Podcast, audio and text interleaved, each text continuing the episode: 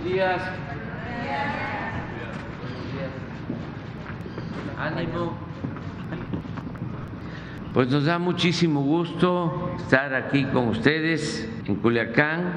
Vamos a informar, acabamos de terminar la reunión de seguridad que hacemos todos los días, de lunes a viernes. Ahora decidimos celebrar esta reunión nacional de seguridad en Culiacán. También como lo hacemos los martes, cada 15 días se informa sobre la situación de seguridad en el país y corresponde también eh, hacerlo, informar al pueblo de México en esta materia desde Culiacán. Hoy eh, vamos a informar sobre los resultados a nivel nacional. Nos da muchísimo gusto estar con ustedes. El pueblo de Sinaloa, siempre lo he dicho, es un pueblo bueno, un pueblo trabajador que eh, tiene toda nuestra admiración y respeto. Y me da muchísimo gusto estar aquí. Siempre que vengo a Sinaloa me siento como en mi casa. Y tienen ustedes eh, la dicha de tener un buen gobernador en Sinaloa, Rubén Rocha, y eh, estamos trabajando de manera conjunta en beneficio del pueblo de Sinaloa. El programa para esta conferencia inicia precisamente con las palabras del gobernador, luego vamos a informar sobre seguridad y como siempre lo hacemos, nos eh, reservamos un tiempo para preguntas y respuestas, que es el tiempo de ustedes para preguntar y nosotros responder. Pues vamos con Rubén. Muy buenos días, saludo con aprecio y respeto a los medios nacionales y locales que están en esta conferencia, bienvenidos. Por supuesto, le doy una calurosa bienvenida al presidente y a su respetado gabinete que está aquí con nosotros. Nos honran mucho con su presencia. Presidente, eh, lo primero que quiero destacar es que usted ha sido un presidente muy generoso con Sinaloa. Yo creo que por eso es el estado que más lo quiere. Yo acabo de hacer un levantamiento el sábado pasado. El 80% de los sinaloenses aprueba el trabajo del presidente. Dudo que haya otro Estado, ya los hay, tengo la menor duda también eh, que lo puede existir. ¿Y esto a qué se debe? Y quiero destacarlo por esa polémica que se ha dado, que el presidente solamente voltea para el sureste. Nosotros tenemos nuestra Tren Maya aquí, presidente, de la mano suya, y nuestra eh, refinería Dos Bocas. La presa Santa María, que eh, tiene una inversión de más de 20 mil millones de pesos. La va a inaugurar, ya me dijo el presidente ayer, el 18 de diciembre. Lo va a hacer también, le pedí, y en algo que nos ayudó por su ese girón humanismo, humanista, perdón, que le caracteriza al presidente, se llenó con el CRIT Teletón y quiero que nos los inaugure también en, en su venida del 18 de diciembre. La presa Santa María, que es para Sinaloa, pues es un tesoro porque vamos ya a completar prácticamente que Sinaloa tenga todo su territorio habilitado para seguir produciendo alimentos. La presa Santa María no solamente es el embalse, es eh, el sistema de riego. ¿Qué más caro el sistema de riego, el, los canales, que la propia presa? Y tenemos eh, hacía 13 años se había terminado la presa Picachos. El presidente eh, la ha reparado de nuevo, prácticamente se ha reparado de nuevo, pero sobre todo se ha hecho y se está haciendo y se va a terminar para diciembre el sistema de canales. Y eso eh, representa también un aporte importante para nosotros, 6 mil millones de pesos. Luego, vamos a beneficiar alrededor de 50 mil hectáreas nuevas. Ahí tenemos eh, fruta, particular, particularmente mango. Muchos se extrañan porque, bueno, somos primer lugar en maíz blanco, no solo en, México, en el mundo. Producimos 6 millones de toneladas de maíz blanco. Eh, y también en, en, mango, a veces estamos en primer lugar y a veces en segundo. Tenemos mango en el sur y en el norte. Ahora va a tener el mango una mejora productiva porque por escasez de agua normalmente no desarrolla lo que debiera desarrollar. En el sur tenemos eso, tenemos hortaliza, Chile, Chile que tiene un nicho de comercialización seguro en Estados Unidos, extranjero, el mango que lo exportamos a Canadá, a Japón. Bueno, ello, ello es muy significativo. Por eso digo, no, el norte también. Eh, el presidente ha visto por todos los estados. Un tema eh, muy importante que ha ocurrido con el presidente Andrés Manuel es que ahora Ya me preguntaron los periodistas ayer cuánto dinero llegará a Sinaloa en el presupuesto federal y son aproximadamente 61 mil millones de pesos. ¿Y qué decimos ahora, presidente, lo que ha dicho usted? Lo que sabemos es que por lo menos 25 mil millones de pesos vienen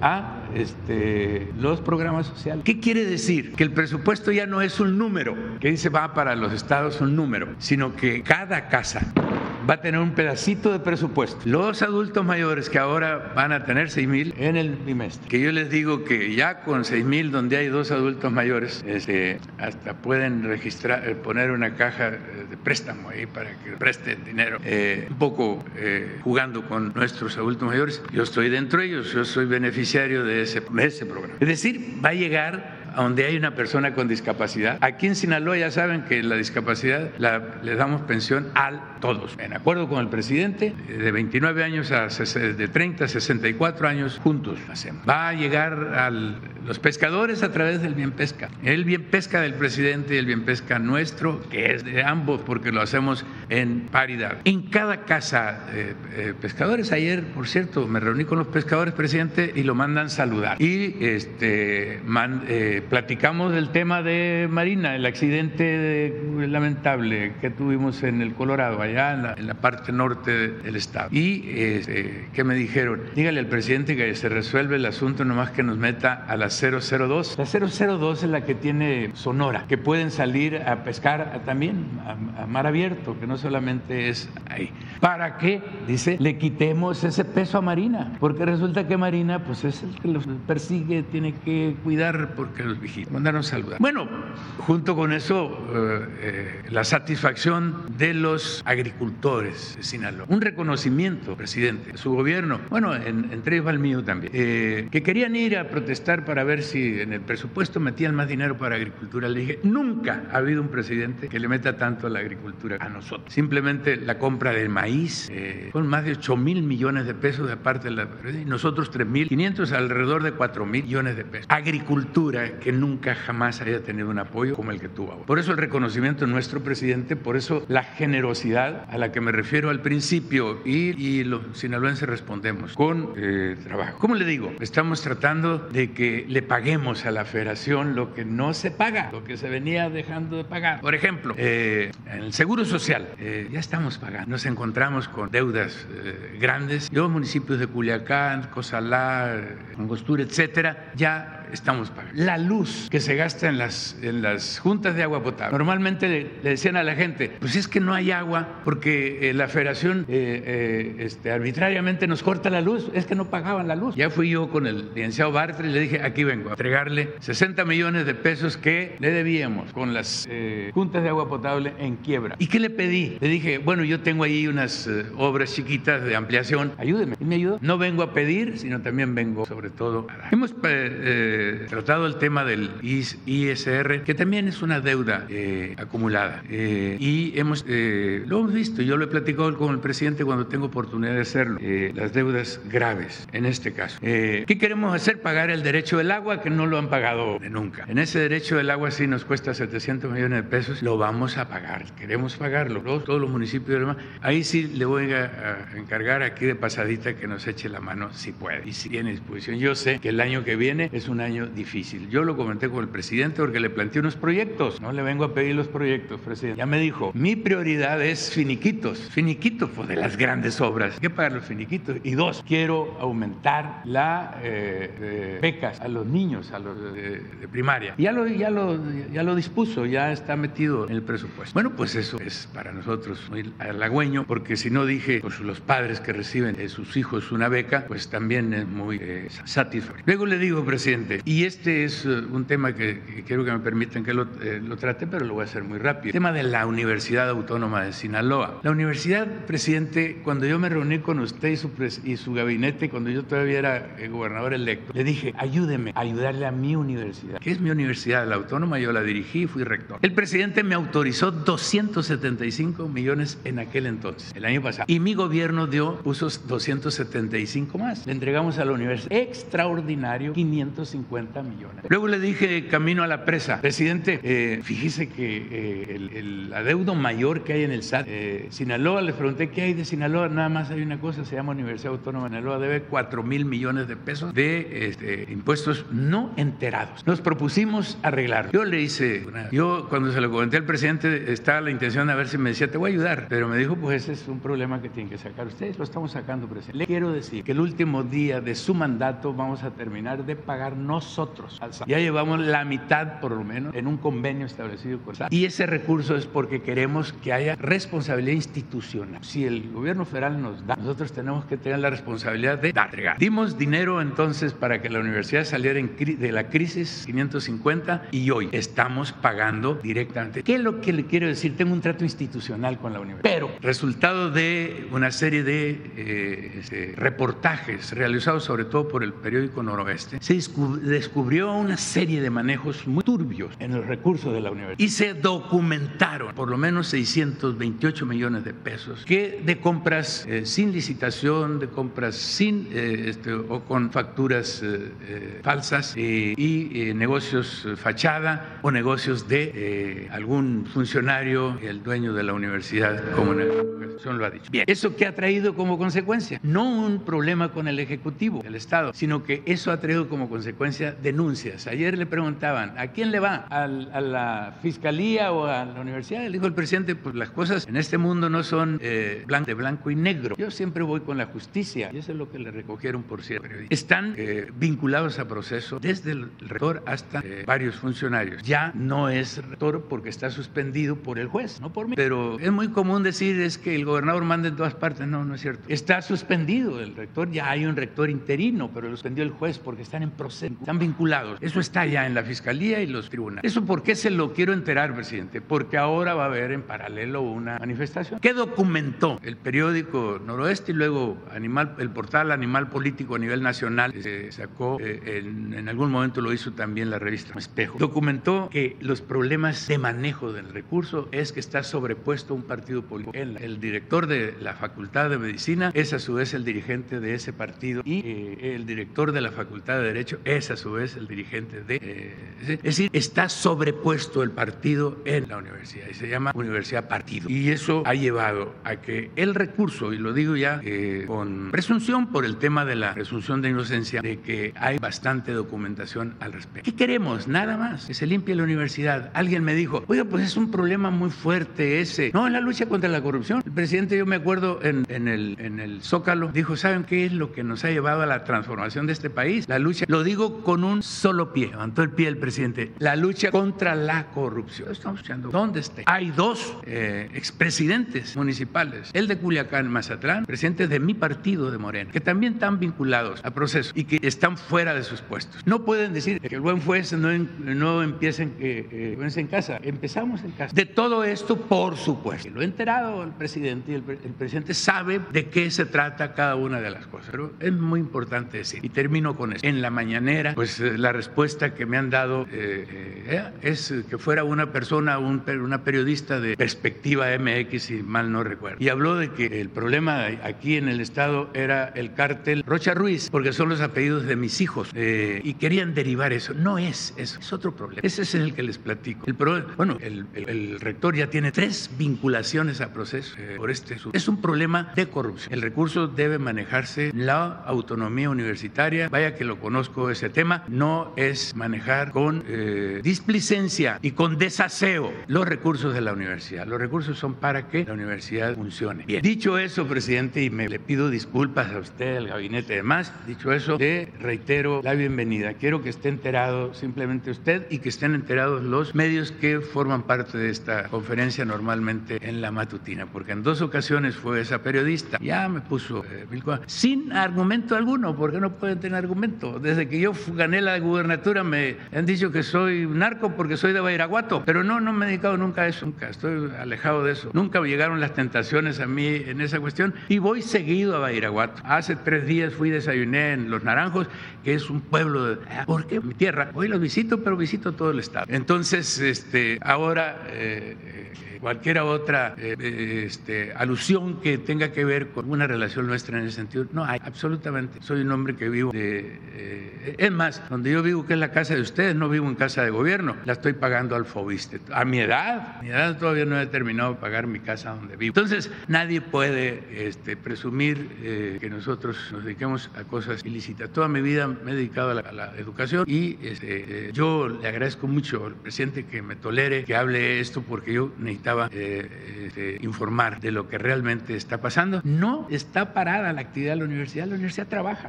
La relación institucional, ayer se los dije en la semanera, yo tengo una semanera, yo no aguanto tanto como el presidente. El presidente está joven y por cierto que lo felicito por su cumpleaños. Este, yo no aguanto tanto, hago una semanera. Y ayer se lo dije, la universidad va a tener mi apoyo a los trabajadores, a todos. Nada, ni un cinco les retenemos. Ni van a llegar a diciembre como todo el tiempo para pedir que los aguinaldos, que esto, pues vamos a estar atentos, vamos a apoyarlos como siempre. No tenemos problema con los universitarios, a los universitarios. Eh, es con quienes ah, dirigen y han enturbiado el manejo de la universidad. Muchas gracias, presidente, muy bienvenidos todos. Buenos días. Con su permiso, señor presidente, voy a permitir presentar el avance de cero impunidad del 17 de octubre al 13 de noviembre. Tenemos siete extradiciones por parte de la Fiscalía General de la República, todas hacia eh, diversos eh, eh, cortes de los Estados Unidos, Nueva York, Oklahoma, todos, y por delitos de homicidio, abuso sexual, igualmente. Adelante, tres más, igual a diversas cortes de los Estados Unidos por los mismos delitos. Adelante. Ahora tenemos detenciones importantes. esta de Rubén N., él fue detenido por su probable responsabilidad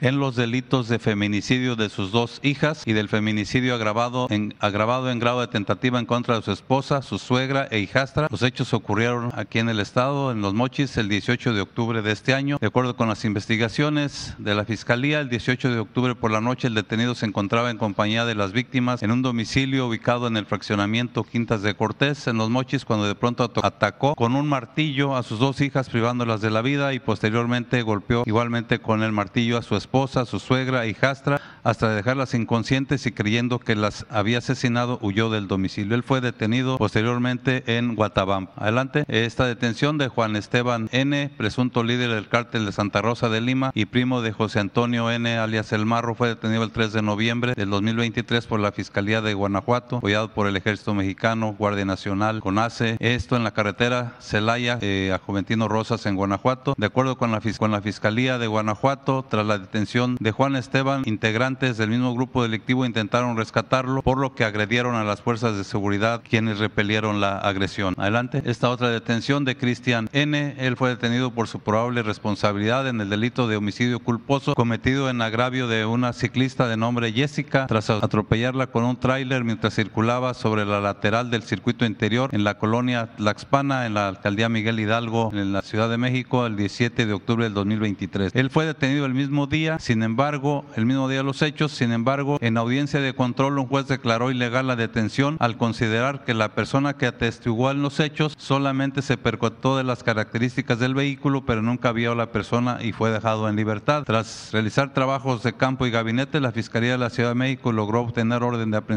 y fue detenido en el estado de Hidalgo. Adelante. Esta vinculación a proceso de Alfonso N. se le acusa de su probable responsabilidad por el, en el, delito contra la salud en la, en la modalidad de transporte de fentanilo tras ser hallado en posesión de 2.597.543 pastillas de esta droga. Aquí, eh, tras una denuncia anónima, fue detenido eh, Alfonso N. por la Fiscalía General de la República en la carretera federal número 5, a la altura del poblado 5, perdón, la, la carretera federal número 15, a la altura del poblado 5, en Ahome, Sinaloa. El detenido fue puesto a disposición del Ministerio Público Federal. Adelante. Esta sentencia de 1.650 años de prisión a Cristian y a Santiago N., integrantes del autodenominado Cártel del Golfo eh, por los delitos de delincuencia organizada y secuestro agravado de 66 víctimas, en este caso a Cristian, mientras que a Santiago por delito de portación de arma de fuego, eh, granada, cartuchos, delincuencia organizada y el secuestro agravado de nueve víctimas y contra la salud. Ambos fueron detenidos en septiembre del 2013 por integrantes de la entonces Policía Federal en Reynosa, Tamaulipas, quienes se percatan de que los hoy sentenciados portaban armas de fuego, les dan seguimiento hasta un inmueble donde tenían privadas a 75 personas, privadas de su libertad a 75 personas. Adelante. Esta sentencia de 50 años de prisión a 11 elementos y una y 19 años a Ismael N. Son 12 ex integrantes de la Secretaría de Seguridad eh, de Seguridad Pública de Tamaulipas.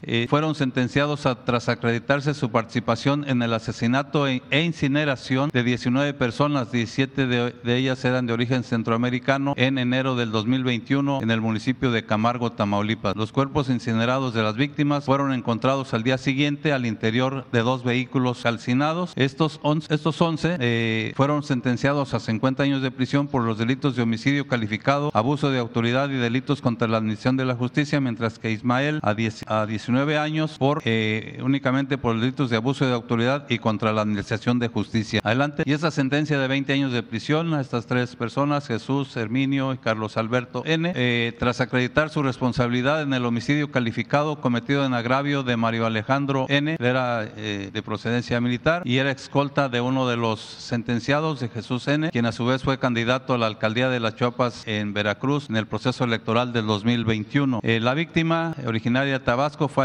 sin vida con un tiro de gracia y desmembrado dentro de un tambo de cemento arrojado al río Tantancochapa, esto en Las Chuapas. Había sido reportado como desaparecido desde el día primero de noviembre de 2020. Adelante. Ahora tenemos algunos casos de jueces que protegen a presuntos, con sus eh, decisiones protegen a algunos delincuentes. Tenemos el caso de Tito N. Él eh, fue alcalde en Tierra Blanca, Veracruz. El 24 de abril del 2023, el juez Ezequiel, José Ezequiel Santos Álvarez otorgó un amparo al exalcalde para dejar insubsistente el auto de vinculación a proceso decretado en su contra el 24 de septiembre del 2022 por delitos ambientales, ordenando su absoluta e inmediata libertad. Esta determinación después fue confirmada por unanimidad por los magistrados del segundo eh, magistrados del segundo tribunal colegiado en materia penal del séptimo circuito. Ellos tres. Uno de los argumentos del, del juez eh, Santos Álvarez fue que no se le puede considerar partícipe de delitos ambientales a Tito N por el solo hecho de haber firmado la contratación a una empresa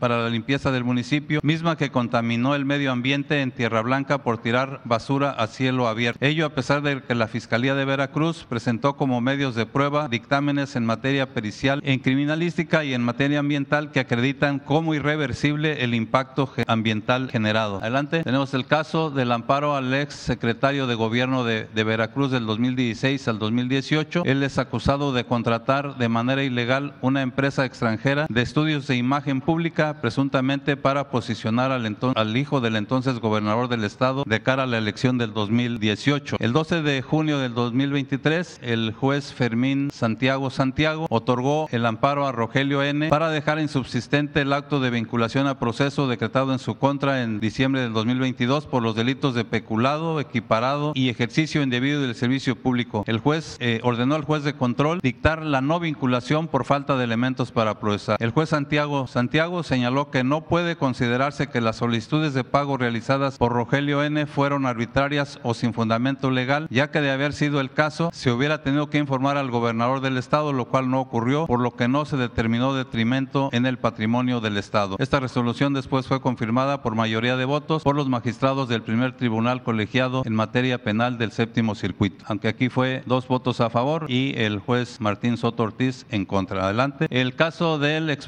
eh, Gabriel N., él fue oficial mayor de la Secretaría de Educación de Veracruz, subsecretario de Finanzas y de Administración, así como secretario del Trabajo del 2011 al 2016. Fue sentenciado a seis años y seis meses de prisión. Aquí la jueza Saraí Escobar Acosta, el 31 de agosto del 2023, otorgó un amparo a Gabriel N. para dejar insubsistente la audiencia del 15 de junio de 2023 en la que se impuso la medida cautelar de prisión preventiva justificada por el delito de enriquecimiento ilícito. Para ello, ordenó al juez de control que citara a las partes a una nueva audiencia y con plenitud de jurisdicción determinara variar o no la prisión preventiva. La jueza argumentó que el juez de control y enjuiciamiento no tomó en consideración la presunción de inocencia, así como la idoneidad y proporcionalidad de la prisión preventiva. Ello a pesar de que la jueza ya tenía conocimiento de que Gabriel N. ya había sido sentenciado a seis años y seis meses de prisión el 15 de junio del 2023 y había peligro de sustracción. En cumplimiento a lo anterior, el 9 de octubre del 2023, el juez local de Pacho Viejo, René Ortiz Sartorios, impuso resguardo domiciliario como medida cautelar. Y cabe señalar que la presencia de seis años, seis meses de prisión no ha causado ejecutoria, pues hay un recurso de apelación pendiente de resolver. Adelante. Tenemos el caso del ex procurador Jesús N., procurador general de la República, por el caso Ayotzinapa. Aquí el 2 de noviembre del 2023, que fue un día feriado y fue puente vacacional, el juez juez José Rivas González, en la audiencia de revisión de medidas cautelares, usó el encargo de la guardia que le permite sustituir al juez titular de la causa y cambió la medida cautelar de prisión preventiva a prisión domiciliaria, argumentando cuestiones de salud en beneficio del ex procurador general de la República acusado de delitos de tortura, desaparición forzada y contra la Administración de Justicia. La determinación del juez Rivas González viola el curso regular de la justicia, pues aprovechó el sistema de turnos de los juzgados, fijó, fijó un plazo de dos horas y media para celebrar la audiencia de revisión de medidas y además omitió el análisis de alto riesgo procesal de sustracción presentado por CENAPI, así como la situación de salud del procesado, la cual es estable. La determinación del juez Rivas González no exonera a Jesús N. de su probable responsabilidad penal, pues continuará en prisión preventiva justificada por tortura y desaparición forzada que se sigue en otra investigación en el reclusorio sur. Adelante. Tenemos el caso de dos jueces que suspenden la entrada en vigor de reformas. Se trata de,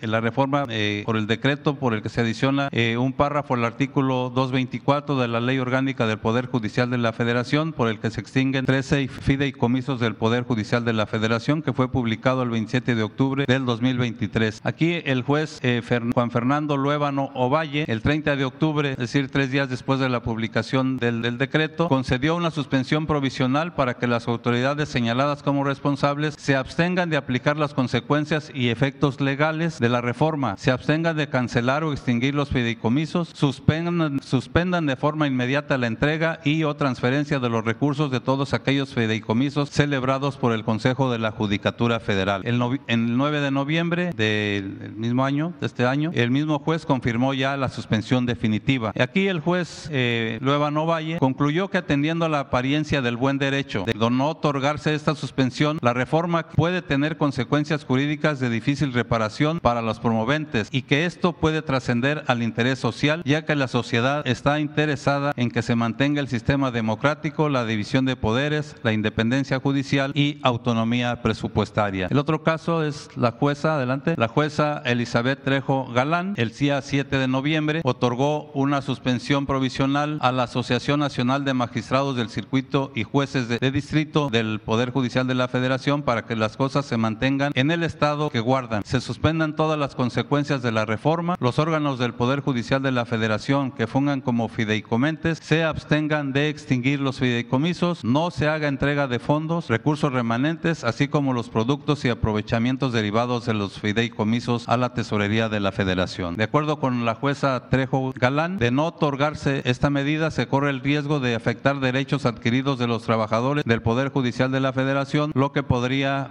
mermar la función jurisdiccional e implicaría una enorme afectación a la sociedad. La jueza Trejo Galán perteneció a la pertenecía a la Asociación de Jueces y Magistrados que hoy es beneficiaria de esta suspensión provisional. ¿Sería cuánto, señor presidente? Me permito ceder eh, palabra al almirante secretario. Con su permiso, señor presidente, vamos a presentar el informe de seguridad conjunto del 31 de octubre al 13 de noviembre. Adelante, por favor. Como primer punto podemos ver los efectivos que se emplean en todas las operaciones que se llevan a cabo. 123.309 de la Guardia Nacional, 158.860 de las Fuerzas Armadas en total. Y estos son vehículos, aeronaves y los buques que se emplean. Este es el periodo del cual vamos a estar hablando. La que sigue, por favor. Este es el despliegue de 13 misiones que se llevan a cabo, donde están los elementos. Ahorita vamos a ir viendo una por una. En lo que se refiere al apoyo de seguridad eh, que se brinda, tenemos eh, los apoyos de búsqueda de personas, donde hay 18 apoyos en este periodo, 10 estados involucrados, 266 efectivos y 16 binomios canófilos que están apoyando esta acción. En lo que se refiere a la Secretaría de Agricultura y Desarrollo, de Desarrollo Rural, en la seguridad de traslado de fertilizantes se han trasladado 3.465 toneladas, 95 viajes y 1.000 efectivos haciendo esa tarea. En lo que se refiere a reclusorios, que es el traslado de internos de un estado a otro. Han sido trasladados 11 en este periodo, 18 internos, son traslados 11 con 18 internos y elementos empleados 954. En lo que se refiere a apoyos de seguridad que se brindan, tenemos en las carreteras en ocho estados con mayor incidencia de robo, 2.289 efectivos que están haciendo esa tarea, 1.566 vehículos y 9.763 operaciones llevadas a cabo en este periodo. En lo que se refiere a, fronterizas, aduanas fronterizas e interiores, que tenemos ahí 7.574 efectivos, 21 eh, eh, aduanas fronterizadas y 11 interiores. En lo que se refiere a aeropuertos y aeródromos, hay 1.198 efectivos haciendo esas tareas en 72 aeropuertos y 27 aeródromos y se llevaron a cabo 9.842 operaciones. En lo que se refiere a decomisos, vamos a empezar con armas de fuego y cargadores. En el mes de noviembre se llevaron a cabo 328 eh, decomisos de armas. En el 2023 llevamos 9.866 armas. En lo que se refiere a cargadores, 1.465 en este periodo. En total del año, 33.665. En lo que se refiere a granadas y cartuchos, en noviembre fueron 10. En lo que va del año, 568. Cartuchos, 41.877. En lo que va del año, más de un millón de cartuchos. Detenidos y vehículos, en noviembre 462. En lo que va del año, 11.319. En lo que se refiere a vehículos detenidos, 339 en, este, en lo que va en noviembre y en lo que va del año 9813. Fentanilo y metanfetaminas, lo que se ha decomisado ahorita en el mes de noviembre 209 kilogramos, en lo que va del año 2145 kilogramos. En lo que se refiere a metanfetaminas 38.710 y en lo que va del año 382.423 kilogramos. En lo que se refiere a cocaína y marihuana en el mes de noviembre 2008 kilogramos, en lo que va del año 80.488 kilogramos. Y en lo que se refiere a marihuana 673 kilogramos en 2023, 89.630. Heroína, un kilogramo en lo que va del, en, el mes de noviembre, en el año 43.4 kilogramos. Moneda nacional y dólares americanos, en noviembre 3.7 millones de pesos, en lo que va del año 78.7 millones de pesos y en dólares, este año, este mes, perdón,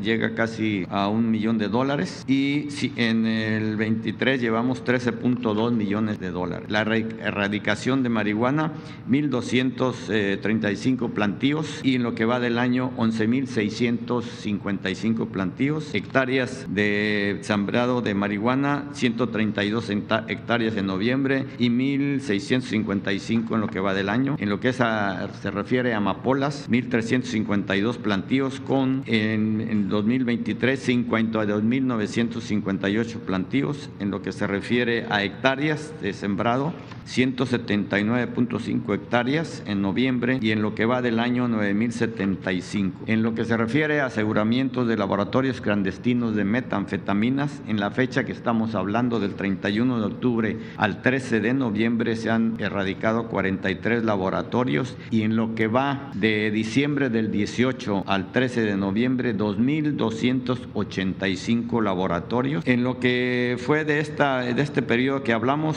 cantidad erradicada de metanfetaminas fueron 38.59 toneladas y de sustancias químicas 171.71 de sustancias químicas. Y como pueden ver en lo que va de todo el periodo del sexenio, 521.4 toneladas de metanfetaminas y 2.219 toneladas de sustancias químicas. En lo que se refiere a la estrategia para el fortalecimiento de las aduanas y de los puertos, donde tenemos 50 aduanas fronterizas, 21 interiores, 13 y marítimas 16, donde tenemos 7.554 elementos desplegados. En los resultados que se han obtenido, armas de fuego se han decomisado 10, cargadores 52, cartuchos 1.587. Estoy hablando de este periodo, con resultados eh, de detenidos 31, vehículos terrestres 37, eh, igualmente documentos por cobrar más de un millón de pesos, documentos en dólares también y documentos eh, en dólares americanos. En total, lo que llevamos hasta en el 2023, estamos hablando de 964.421 millones de pesos. En las operaciones de combate al, mercado ilícito de combustible, también en noviembre fueron 513.615 litros decomisados y en lo que va del sexenio, pues pueden ver ahí más de 16 millones de litros. Y en las tomas clandestinas, 150 tomas clandestinas localizadas, en lo que va del año 4.966. Y en el, este es un trabajo de interinstitucional, se le llama el ETI, que es un equipo de trabajo interinstitucional que tiene seis componentes, como lo pueden ver lo que es la inteligencia, la investigación y judicialización, los operativos que se llevan a cabo, la prevención del delito, el eh, trabajo sobre bienestar y comunicación social. Este, son siete estados que aportan más o menos el 56% de los homicidios vinculados a la delincuencia organizada, como es Guanajuato, México, Baja California, Chihuahua, Jalisco, Michoacán y Guerrero. Ahí es donde están trabajando estos equipos con muy buenos resultados. Detenidos 34 armas de fuego decomisadas 17, les estoy hablando también de este periodo. Vehículos terrestres 22, moneda nacional 319 mil pesos y desde luego eh, droga también decomisada. Los elementos que estamos ahí, pues la Secretaría de la Defensa, la Secretaría de Marina, la Guardia Nacional, la Secretaría de Seguridad Pública, la CONACE, el CNI, la CONAO y la Fiscalía General de la República. Lo que se refiere a los resultados de esfuerzo nacional con mayor aportación de la Guardia Nacional, como lo pueden ver ahí en las columnas, la Guardia Nacional apoya más o menos en el 47% de todos estos decomisos y trabajos que se hacen ahí. En lo que se refiere a atención de desastres del plan DN3E de la Guardia Nacional y del plan Marina, se han atendido en este periodo 71 eventos que se atendieron con 33.444 elementos. Aquí pueden ver de cada una de las dependencias los elementos que se emplean. Fueron dos sismos, 53 lluvias muy fuertes, explosiones, seis incendios, cuatro accidentes y un derrumbe, así como derrame de sustancias químicas fueron tres. En lo que se refiere a operaciones de búsqueda y rescate, se llevaron a cabo 77 operaciones, 56 rescates diversos, 15 evacuaciones médicas y dos accidentes aéreos donde tenemos 2.137 elementos desplegados. Se cuenta con un Centro Nacional de Búsqueda y Rescate, cuatro centros regionales de búsqueda y rescate aéreos, eso es por parte de la Secretaría de la Defensa, y 28 subcentros coordinadores de búsqueda y rescate aéreo y por parte de Marina 33 estaciones navales de búsqueda y rescate y vigilancia, 22 en el Pacífico, 11 en el Golfo de México y desde luego un centro de búsqueda y rescate urbano en la Ciudad de México que se puede desplazar a cualquier parte de la República. En las operaciones del ferrocarril del interoceánico tenemos desplegados 1.950 elementos para darle la seguridad en los tres tramos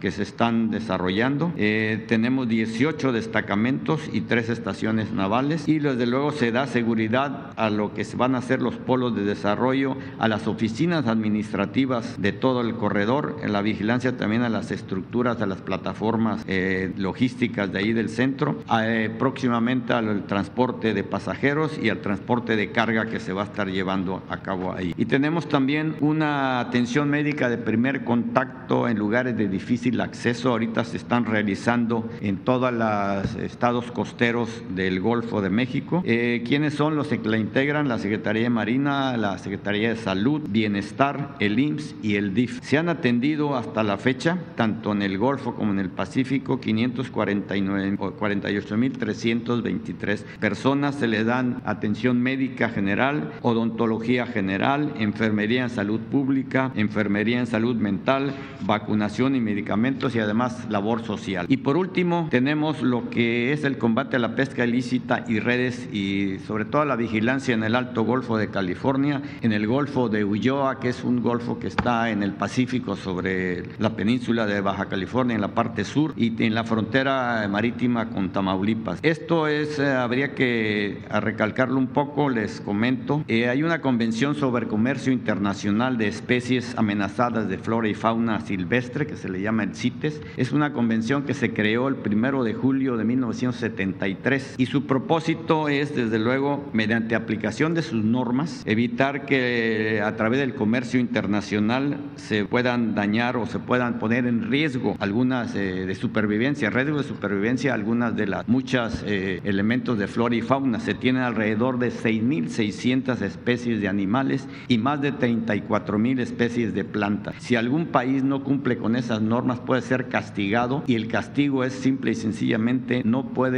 él vender en ningún país de los que son socios, que son más o menos 180 países, no puede vender muchos productos. Bueno, nosotros teníamos eh, ciertos problemas en el Alto Golfo de California, lo que es la vaquita marina, creo que se han oído hablar de ella. Es un eh, mamífero muy parecido al delfín. Había riesgos de su extinción. Entonces, eh, a través de varias dependencias del gobierno federal, liderada por Marina, como es Semarnat, como es Conapesca, Inapesca y otras dependencias más, se creó un plan que se presentó ante el CITES y lo bueno de todo esto es que el días pasados, por ahí del 9-10 de este mes, en Ginebra, que es donde se llevó a cabo la convención, pues simple y sencillamente eh, la, por mayoría de votos a favor de México, el secretariado del CITES determinó viable y efectivo el plan que presentó el gabinete mexicano. Y desde luego también ese mismo secretariado del CITES determinó, y eso creo que fue lo más importante,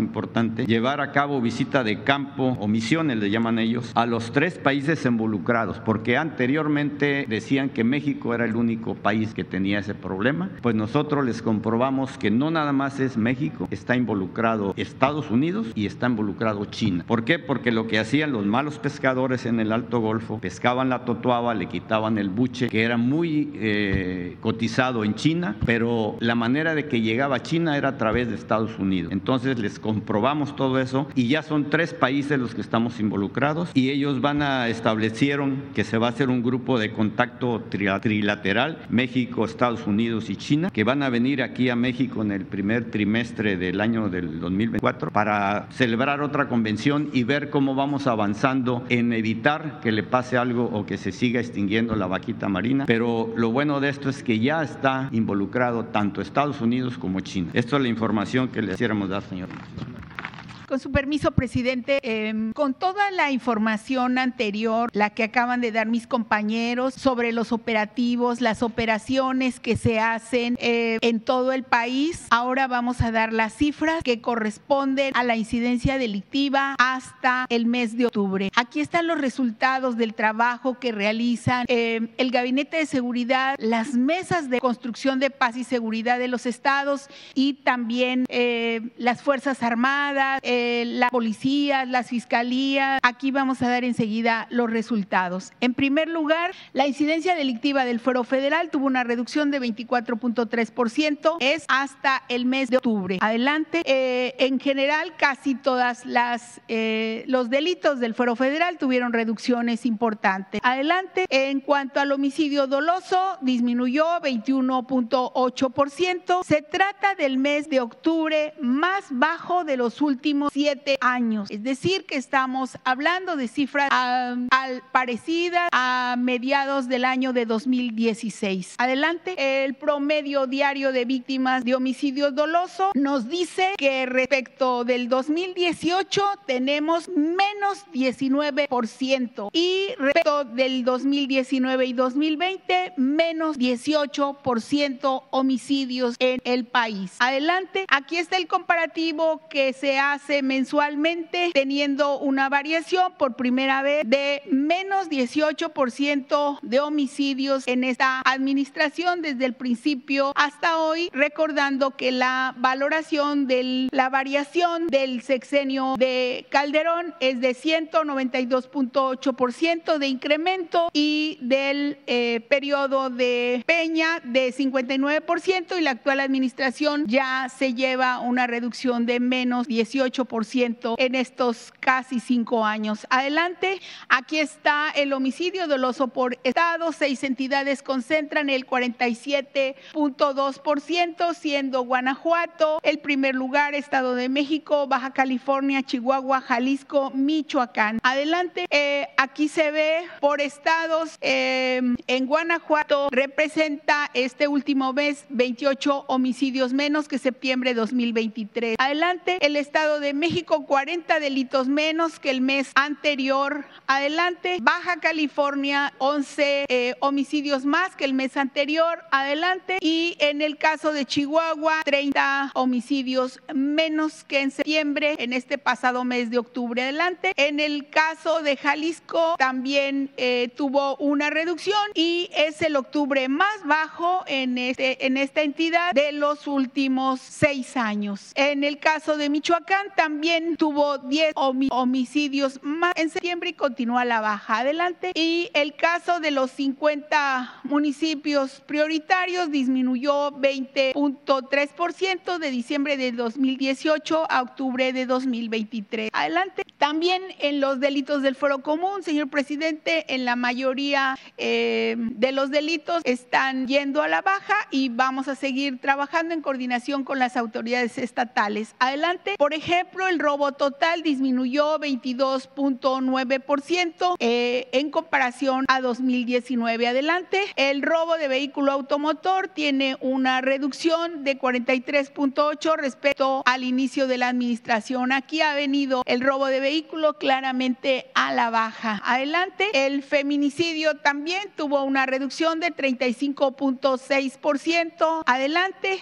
El secuestro de 79.5%, la disminución en todo el país de este delito. Así se recibió en enero de 2019 y ha bajado a 33 eh, em, secuestros en el mes. Hay que decir que en la mayoría de los casos, el 90% se debe a secuestros de población migrante. Adelante. Eh, aquí están algunos de los resultados de la Coordinación Nacional Antisecuestros con las unidades antisecuestros de las fiscalías del Estado de todo el país, en donde ha habido 5.742 detenidos, 633 bandas desarticuladas y 2.800 víctimas liberadas. Adelante, aquí hay algunos de los resultados de los avances de las mesas de paz. Adelante, y el robo de hidrocarburos, muy importante, el descenso de eh, las acciones, las actividades que llevan a cabo los delincuentes referente al huachicol y el ahorro estimado por el trabajo que han tenido las Fuerzas Armadas es de 296.961 millones de pesos por eh, no permitir que ocurra este delito en nuestro país. Aquí se lleva el 94% menos de la ocurrencia de este delito. Adelante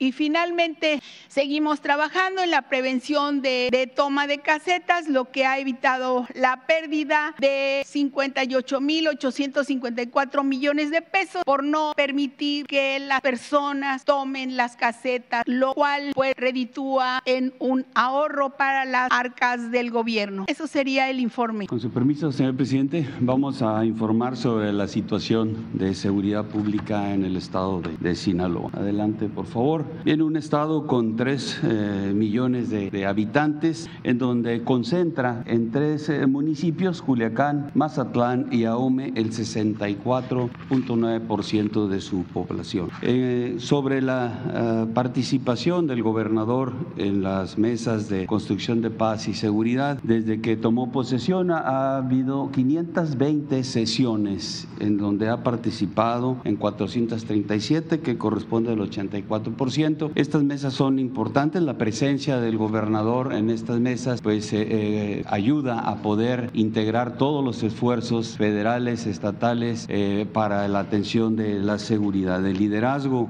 que ponen los gobernadores eh, en esta actividad es sumamente importante para poder darle viabilidad a la estrategia de seguridad que se tienen en los estados. Eh, sobre la incidencia delictiva, aquí podemos observar en la lámina los, los diferentes delitos. En, hablando de homicidios y, y robo de vehículos, el Estado está ubicado en el treceavo lugar con una tendencia hacia la baja. La trata de personas en 18 lugar, también con la misma tendencia. Eh, tenemos el secuestro también con la tendencia a la baja y en el 27 lugar. Aquí hacer mención todos estos delitos que voy a, citar ahorita, todos están en desde el 24 hasta el 30 lugar, ¿no? Lo que son la extorsión en 25, robo de transportes, eh, el robo a casa habitación en 30, eh, el delito de impacto en 24. Eh, estos están hacia la alza, pero este, están con el menor número de, en comparación con otros estados. Y ahorita vamos a ver cada una de las gráficas para ver su comportamiento. En homicidios dolosos eh, tuvieron eh, en septiembre, que es la última información que nos ha proporcionado el Secretariado Ejecutivo del Sistema Nacional de Seguridad Pública, tuvieron 45 eh, delitos de esta naturaleza. Se registra una tendencia hacia la baja. Aquí podemos ver en la gráfica cómo año con año, aquí tenemos el inicio de la administración en el 2018 y ha ido hacia la baja. en cuanto a robo de vehículos, también la misma tendencia hacia la baja, el 13 lugar, y podemos ver aquí este, el trabajo que se ha desarrollado por las autoridades. En trata de personas, en septiembre no eh, hubo este delito, no hubo registro de este delito, tiene el Estado el 18 lugar a nivel nacional. Eh, la extorsión tiene el 25 lugar a nivel nacional, tuvo cinco oh, delitos de extorsión que se presentaron en septiembre y aquí podemos observar, aunque eh, se mantiene el delito por los números que tiene del 18 hasta el 23, pero podemos observar aquí en, eh, en 2023 una reducción importante. El robo en transporte, solamente tres eh, eventos de esta naturaleza, 25 lugar, de los últimos lugares a nivel nacional, sí con una tendencia hacia la alza, pero los números también son reducidos. En robo a casa habitación, el 30 lugar, 74 eh, delitos eh, este, de, esta naturaleza, la tendencia se ubica hacia, hacia la alza, pero el, ocupando, como mencioné, el 30 lugar. Eh, ya sumado los delitos importantes, los delitos de impacto, eh, tiene eh, en septiembre 1.531 delitos registrados. Tiene el 24 lugar a nivel nacional. Y aquí podemos observar cómo en el 22 ha sido el año que más delitos ha tenido y aquí hay una reducción que se ha logrado en el 23, una reducción importante eh, que es eh, el resultado de la coordinación de acciones desde la mesa eh, de, construcción de paz, que como mencioné lidera el señor gobernador, y la actuación la, coordinada de todas las instancias federales y estatales. Adelante, por favor, en homicidios eh, dolosos por entidad federativa en la presente administración y hasta septiembre, que es la información que tenemos, el Estado ocupa el 17 lugar, está por debajo de la media, la media son 4.206 homicidios, el Estado tiene 2.967. Y eh, considerando homicidios dolosos por cada 100.000 habitantes, el Sinaloa ocupa el 13 lugar también por debajo de la media. La media son 117 homicidios, el Estado tiene 98. Eh, en lo que es Culiacán, Mazatlán, Ahome y Guasave se centra el 85% de homicidios dolosos, robo de vehículos y narcomenudeo. Eh, pero podemos ver en la siguiente lámina cómo los efectivos de seguridad disponibles están en esos municipios. Aquí podemos observar Culiacán con 2.366 eh, eh, policías, Mazatlán 823, Ahome 750, Guasave 285, Nabolato 150. Eh, en total tiene de personal operativo, sumando la fuerza del Estado y la de los municipios, 4.511 policías. Estos 4.511 policías trabajan de manera coordinada con las fuerzas de seguridad eh, federales, que adelante por favor, aquí tenemos eh, el, resultado, son 9.359 elementos operativos del ejército, Fuerza Aérea, Marina y Guardia Nacional. Hay que resaltar el número que tiene la Guardia Nacional. En total tiene 3.974 elementos y de ellos 3.577 eh, son operativos. Todo este, este personal operativo, sumado a lo que tiene la, policías, eh, hacen un gran total de 13.870 elementos que eh, realizan sus acciones eh, en campo, en contacto con la ciudadanía. Adelante, por favor, trabajan en estas nueve coordinaciones regionales en las que se divide el Estado, estas divisiones de la Guardia Nacional para poder eh, desarrollar todas sus actividades. Entonces, en estas nueve coordinaciones, ahí está el trabajo de, este, todas las fuerzas de seguridad. Además, tiene su coordinación estatal eh, Sinaloa para poder eh, pues, desarrollar toda su actividad en este ámbito. En cuanto a las construcciones de las compañías de Guardia Nacional, en el 2019 el programa incluyó dos eh, compañías, construcción de dos compañías, Nabolato y Culiacán. En el 2025, que fueron Choice, Salvador Alvarado, Escuinapa, Elota y El Fuerte. En el 2021, en Guasave. En el 2022, una más en Culiacán y en Ahome. Eh, para el 23 tenemos consideradas eh, tres construcciones, que va a ser Sinaloa de Leiva, San Ignacio y Mazatlán. También se le cedió una instalación del ejército a la Guardia Nacional para eh, este, su operación aquí en, Culiacán. Total va a tener eh, el Estado 14 instalaciones, 14 compañías de Guardia Nacional distribuidas en todo su territorio, como podemos ver aquí en el, en el gráfico. Sobre la asignación de recursos federales y estatales en materia de seguridad pública, en el Fondo de Aportaciones para la Seguridad Pública, el Estado tiene 295.9 millones de pesos.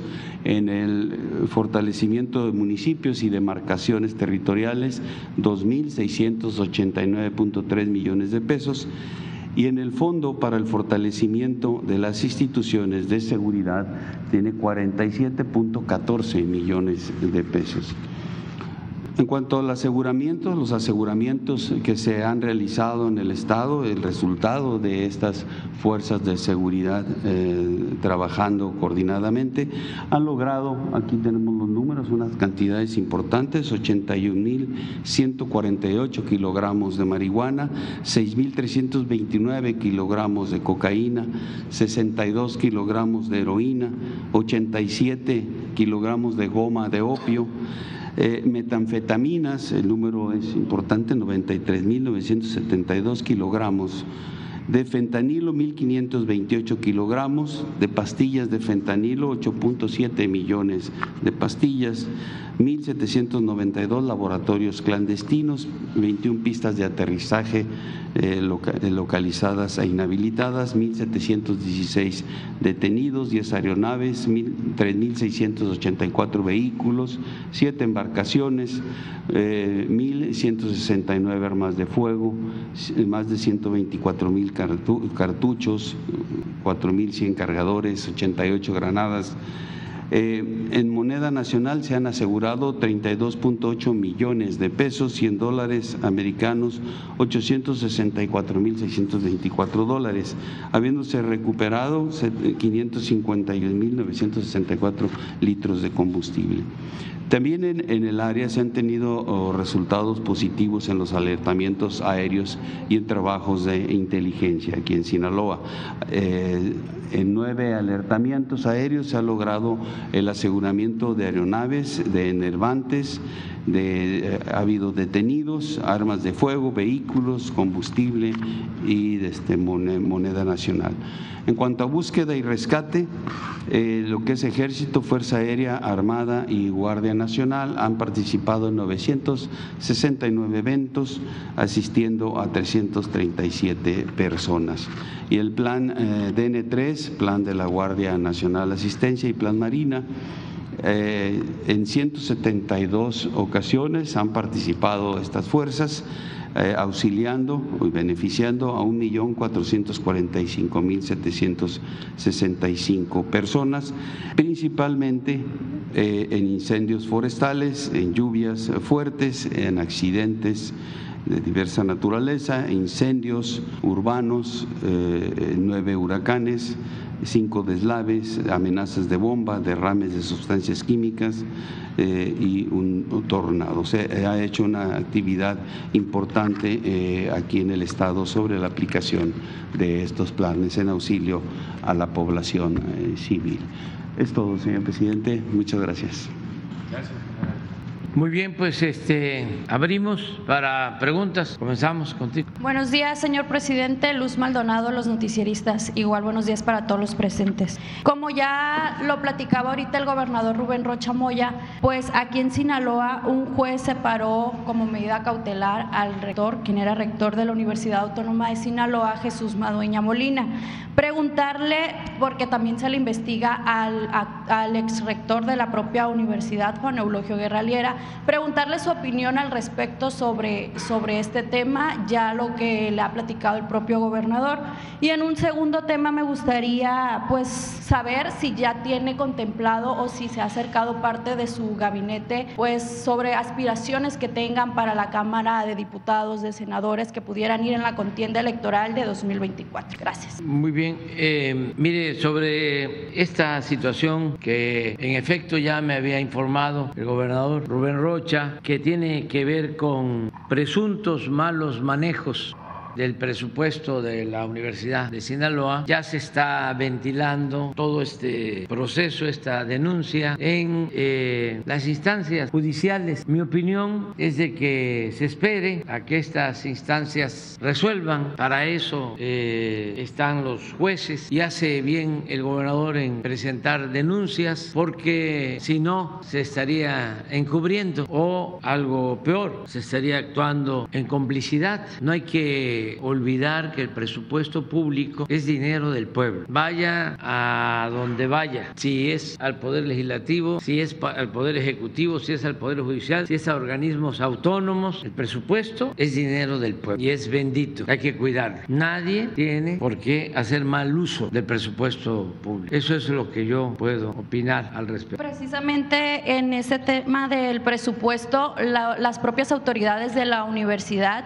se han negado a que la Auditoría Superior del Estado pueda hacerles una auditoría a los recursos porque ellos argumentan solo reciben recursos federalizados. Pero entonces eh, es muy probable que los jueces, los tribunales decidan, seguramente ahí está este debate y eh, ellos van a decidir porque sí puede, por ejemplo, la Auditoría Superior de la Federación hacer eh, una revisión, si así lo deciden las autoridades judiciales y las fiscalías, pero hay que esperar a que resuelva. Lo bueno, bueno, hay varias cosas favorables. Una, la transparencia, porque antes no se trataban estos asuntos, siempre se tapaban y ahora la vida pública es cada vez más pública. Hay transparencia, que es una regla de oro de la democracia. Se puede debatir sobre estos temas y eso es muy favorable y también es muy favorable el que al mismo tiempo que se está llevando a cabo esta investigación sigan las actividades en la universidad para que no se afecte a estudiantes, la vida universitaria y que no les falte el presupuesto a los maestros, a los docentes. Eso es importante. Así eh, la autoridad va a resolver y pues no se pierden clases. Eso es lo que creo importante. También si se van a manifestar quienes están eh, en contra de esta medida, están en su derecho somos libres. Ya tenemos que irnos acostumbrando a que sí, así tiene que ser la vida pública, cada vez más pública y más democrática. No pasa nada. Lo que no hay que recurrir es a la violencia, que todo se exprese, se manifieste de manera pacífica. La no violencia y también que se informe a la gente, que se informe al pueblo. No olvidar que nosotros tenemos que mandar obedeciendo al pueblo y que se tiene que garantizar el derecho a la información al pueblo. Antes no se informaba, la gente no sabía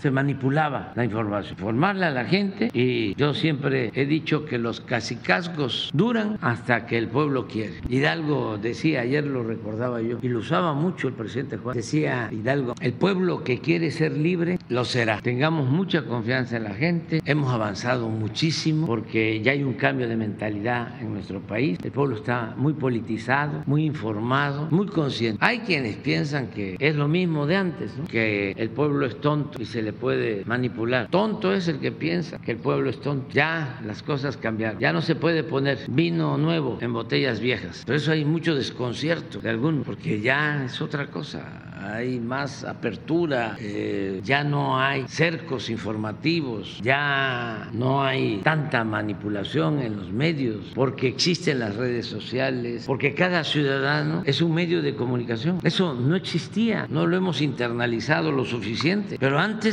era lo que decía el periódico, lo que se escuchaba en la radio, lo que se veía en la televisión. Por eso se hablaba del cuarto poder y no era cuarto poder, llegó a ser el poder más omnímodo el principal poder. Llegaron a poner hasta autoridades con el poder mediático. Las grandes corporaciones de la comunicación o de la manipulación tenían más fuerza que el poder legislativo y que el poder judicial. ¿Quién del poder judicial se le iba a oponer a las televisoras en aquellos tiempos? ¿Qué juez, qué magistrado, qué ministro, qué diputado, qué senador? No, dominaban por completo porque formaban parte y siguen todavía, nada más que ya poco a poco han ido cambiando las cosas. Formaban parte de la oligarquía, de los que se sentían dueños de México, de los que mandaban, porque no es cierto en sentido estricto de que viviéramos en una democracia. Había una oligarquía, que es el gobierno en favor de una minoría, con fachada de democracia. La democracia es el gobierno del pueblo, para el pueblo, con el pueblo. Eso no existía. Era una élite la que mandaba. Y esa élite tenía el control casi absoluto de los medios de información. Ahora no, eso lo tenemos que celebrar. Ahora la verdad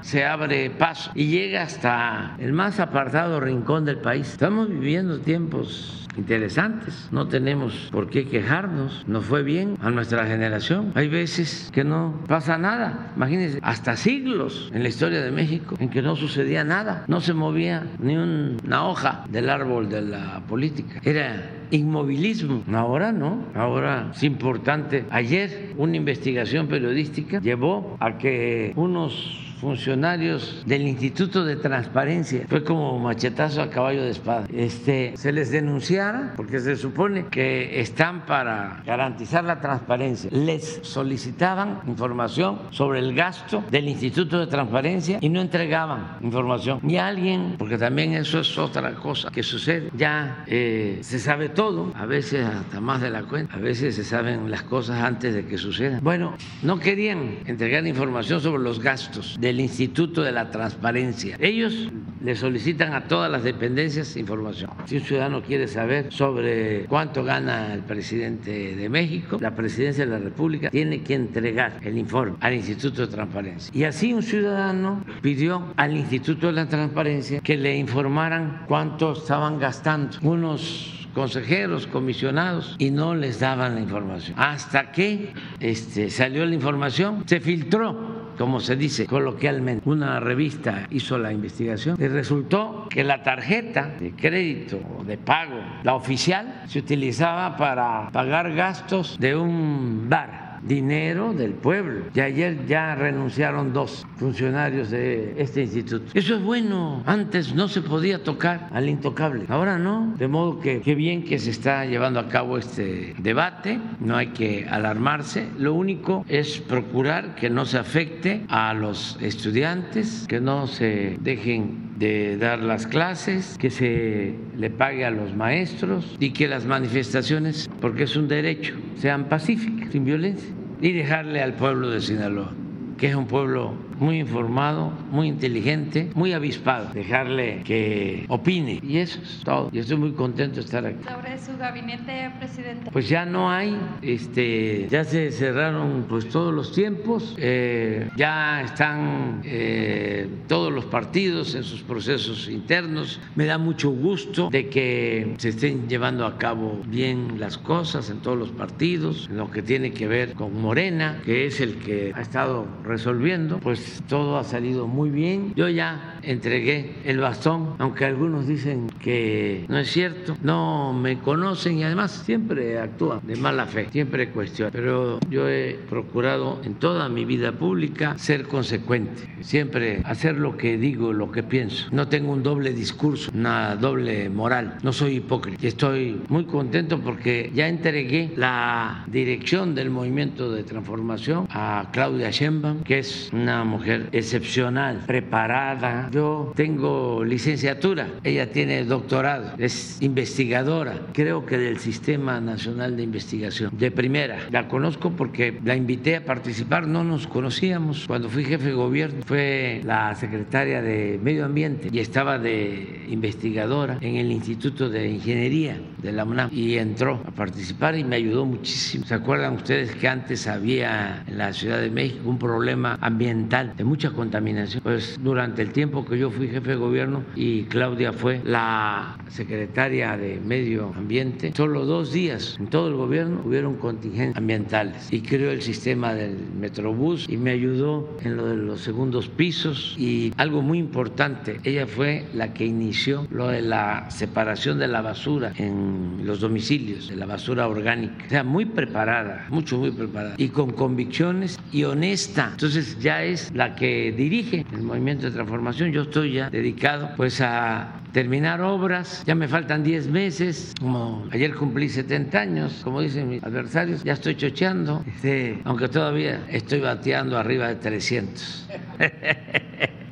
Pero bueno, eh, ya eh, en ese movimiento de transformación ya están saliendo los coordinadores, todo muy bien. Eh, celebro la decisión que tomó Marcelo Ebrard, que ha demostrado ser un hombre responsable, consecuente. Es que en esto, por legítimo que sea el interés personal, siempre tiene que ponerse por delante el interés del pueblo, el interés de la nación. Eso es la política, es servicio, es un apostolado, no es una actividad lucrativa, es una actividad humana para apoyar al prójimo. Si no se le tiene amor al pueblo, no se es político. Si se está pensando que la política es corrupción, no eh, es eso la política. El corrupto no es político, el racista no es político, el clasista no es político, el que no le tiene amor al pueblo no es político. Es un politiquero, oportunista, revista, lambiscón achichincle, cualquier cosa, menos política. La política es un noble oficio, es como el periodismo, nobles oficios. El periodismo, la política, son tan nobles y tan limpios que ni los más corruptos o sucios periodistas o políticos han podido manchar estas actividades. Es para servir. ¿Para qué es el periodismo? Pues para informarle al pueblo, para estar lo más cercano posible al pueblo y lo más distante que se pueda del poder, esté quien esté en el poder. Y la política que es lo mismo, es lo que decía Morelos, siervos de la nación. Entonces ya eh, se quedaron ya los del gabinete de seguridad y todos los del gabinete. Le voy a pedir a Arturo, ¿no?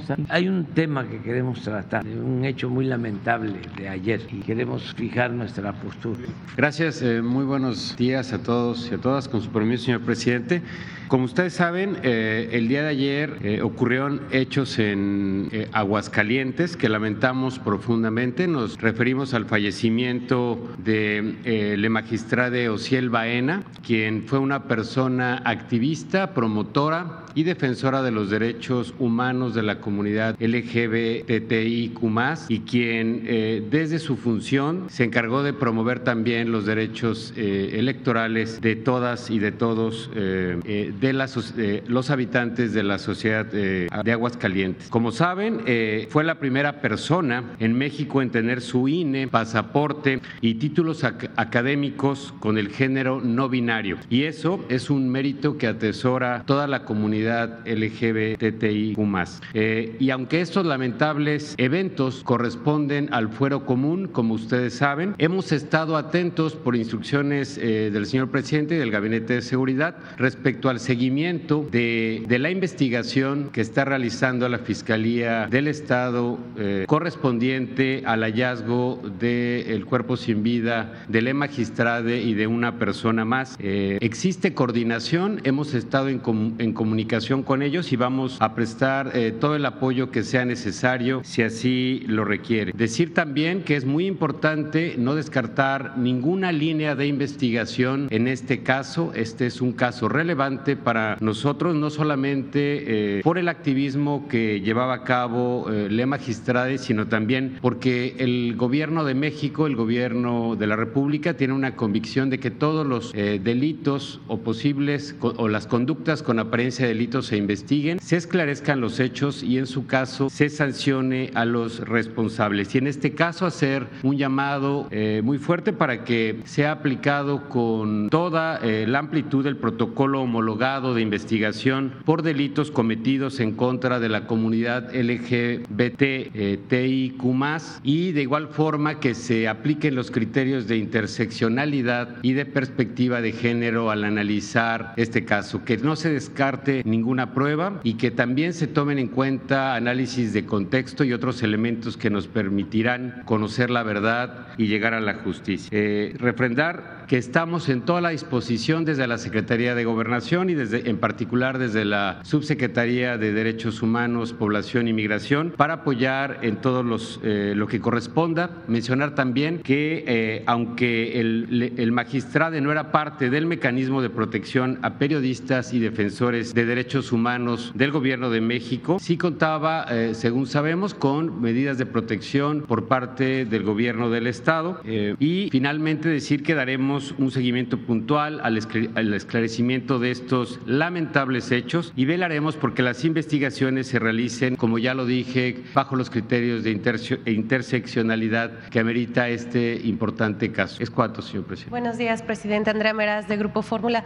Preguntarle si, si, nos pudiera dar más detalles de esta gira que llevará a cabo en Estados Unidos, si el tema de fentanilo estaría en la mesa con el presidente de Estados Unidos y también con el presidente de China. Pues este, me gustaría que eh, la secretaria de Relaciones Exteriores eh, nos explique sobre la agenda de este viaje. Si eh, salgo mañana a San Francisco, tengo la reunión de seguridad mañana en la Ciudad de México, luego tengo una reunión con obispos de México, de ahí voy a Acapulco para supervisar los trabajos que estamos llevando a cabo de reconstrucción de Acapulco, ya terminamos el censo que se hizo casa por casa de damnificados y ya estamos entregando en seres domésticos, desde luego alimentos, nunca han faltado alimentos, agua, eh, despensas y ahora viene eh, la construcción de las casas, parar las casas que se destruyeron, rehabilitar las que se afectaron, son más de 250 mil viviendas. Tenemos el presupuesto para apoyar a todos los afectados. Vamos a empezar a entregar los apoyos porque se va a organizar la autoconstrucción de vivienda. Yo espero que la semana próxima empecemos ya a entregar a cada familia los apoyos. Nada más eh, estamos organizando el abasto de materiales de construcción, acercando todo lo que se va a requerir, bloc, varilla, cemento, todo lo que se va a necesitar, que es bastante. Lo mismo en el caso de los enseres domésticos. Ya llevamos distribuidos como 50 mil enseres domésticos, 35 mil. Llevamos entregados 10 mil, pero son 250 mil, 250 mil refrigeradores, 250 mil estufas, 250 mil licuadoras, 250 mil colchones, vajillas. No hay, pero ya lo estamos resolviendo. O sea, eh, no nos garantiza en el corto plazo tener todos los paquetes de enseres, solo 30 mil para el corto plazo, pero estamos ya buscando la forma de que antes de que termine el año todas las casas tengan ya sus enseres domésticos. Y después de estar en Acapulco mañana en la evaluación, ya voy a San Francisco, mañana duermo en San Francisco y voy a estar jueves y viernes en esta reunión de países y gobernantes de Asia y del Pacífico, pero la agenda la va a dar a conocer la secretaria de Relaciones. Permiso, muy buenos días. Con mucho gusto. Eh, la, la reunión de San Francisco es el Foro de Cooperación Económica para Asia-Pacífico. Esta reunión comienza mañana con una reunión ministerial a la cual yo estaré presente.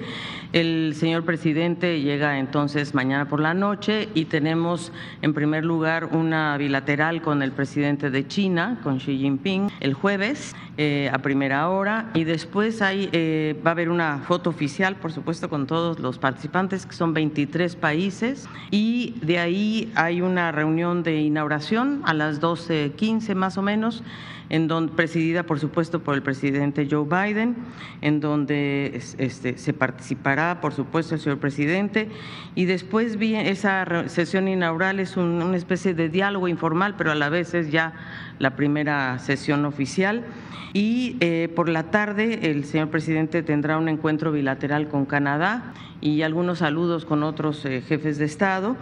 Y luego hay una cena oficial que ofrece el presidente Biden Ahí, eso es el jueves y el viernes eh, el señor presidente tiene una bilateral con el presidente Joe Biden eh, y posteriormente se da la sesión de clausura que comenzará a las 11. Es una sesión de clausura breve de 11 a 1 y ahí concluye entonces la, la reunión. Eso sería, señor presidente, y por supuesto es una reunión que estamos cubriendo conjuntamente la Secretaría de Economía y la Secretaría de Relaciones Exteriores. Muchas gracias. Los temas, además del migratorio, ayer informaba la Casa Blanca que sería uno de ellos, pero también le, preguntaba por eso si se tocaría el tema del fentanilo, que es una crisis allá. ¿no?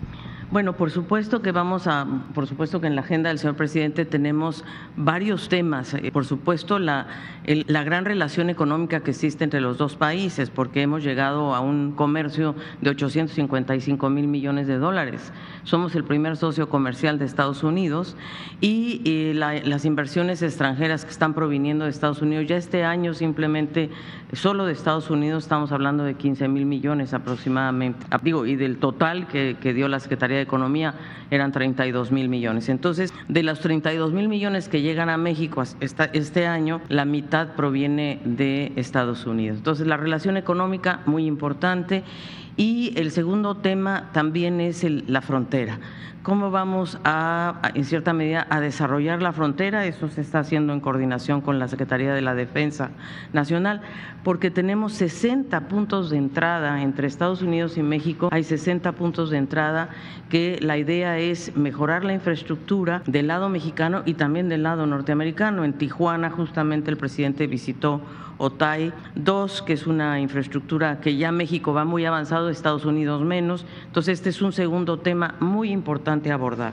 Y el tercero, por supuesto, es el tema de las drogas sintéticas en general, en donde en realidad México ha hecho mucho trabajo y creo que tenemos mucho que mostrar en relación a cómo México está llevando adelante acciones, sobre todo de control, de aseguramiento de metanfetaminas y, eh, y por supuesto que se tendrá que hablar de la cadena de valor del fentanilo, particularmente los precursores que vienen principalmente de Asia y será uno de los temas también a abordar, cómo hacer un mejor control de lo que sale de Asia, de lo que llega a México, porque hay lógicamente hay una línea de precursores de fentanilo que es legal, que se va a los medicamentos de anestésicos o cosméticos, que eso es legal, pero hay otra parte que hay que controlar con mayor precisión y eso lo está haciendo desde luego la Secretaría de Marina. Y tercero, yo diría que el tema más relevante que vamos a tratar también es el de migración, en donde el presidente López Obrador ha puesto mucho énfasis en las causas estructurales de la migración y tenemos además resultados muy concretos después del encuentro de Palenque, en donde se citaron a 11 países que son los países de cuyas nacionalidades son las que más están llegando a México y cómo podemos tomar acciones ya no solamente entre México y Estados Unidos, sino entre todos estos países del sur de del norte de Sudamérica y México para realmente no solamente yo diría para ver las causas estructurales por qué la gente está llegando en estas en estos niveles a México y queriendo ir a Estados Unidos, sin duda es una región atractiva, qué duda cabe, como económicamente le está yendo bien, pues mucha gente quiere venir. Pero por otro lado también están enfrentando temas de pobreza, de desigualdad, de falta de oportunidades y ahí es donde el, señor presidente quiere discutir con el presidente de Estados Unidos cómo Estados Unidos también puede colaborar en estos proyectos de desarrollo que puedan permitir que la gente eh, decida que la, que la migración sea una opción y no una obligación. Entonces, ese es un tema y desde luego mirar cómo podemos ampliar las vías regulares ordenadas de migración, incluyendo las visas de trabajo, que sabemos que Estados Unidos tiene necesidad de, trabajadores, pero entonces cómo logramos que sean regulares, ampliar las visas agrícolas, por ejemplo, las H2A o las H2B de, de trabajos no agrícolas, las visas de nuestro Tratado de Libre Comercio que se llaman las TN. O sea, hay temas en donde podemos realmente avanzar. Y uno que es muy importante para México es cómo podemos apoyar a los mexicanos en el exterior. Es decir, tenemos mexicanos de primera, segunda, tercera, cuarta generación, algunos que no han podido documentarse, que no han podido regularizar su situación y este es un tema que creo debemos nosotros abordar con mucha fuerza y también el tema de los jóvenes que se llaman los DACA, que eh, son jóvenes que no es que no son migrantes, en realidad son jóvenes que han crecido, vivido en Estados Unidos y tienen una situación irregular. Entonces, estos son los temas que vamos a llevar a la cumbre. Muchas gracias, presidente. ¿Sigo? Bueno, con Xi Jinping, por supuesto, es decir, es una reunión importantísima. Eh, creo que China eh, nos ha ofrecido apoyo para, también para Acapulco. Eh, tenemos también un tema, obviamente, este tema de la cadena de valor, de cómo nos organizamos para poder hacer un mejor control, pues yo diría de la exportación importación en general de nuestros productos y desde luego, pues una alianza que a China siempre le ha interesado mucho tener una relación con México cercana y creo que esta es una primera ocasión en la que este, los dos mandatarios se van a encontrar.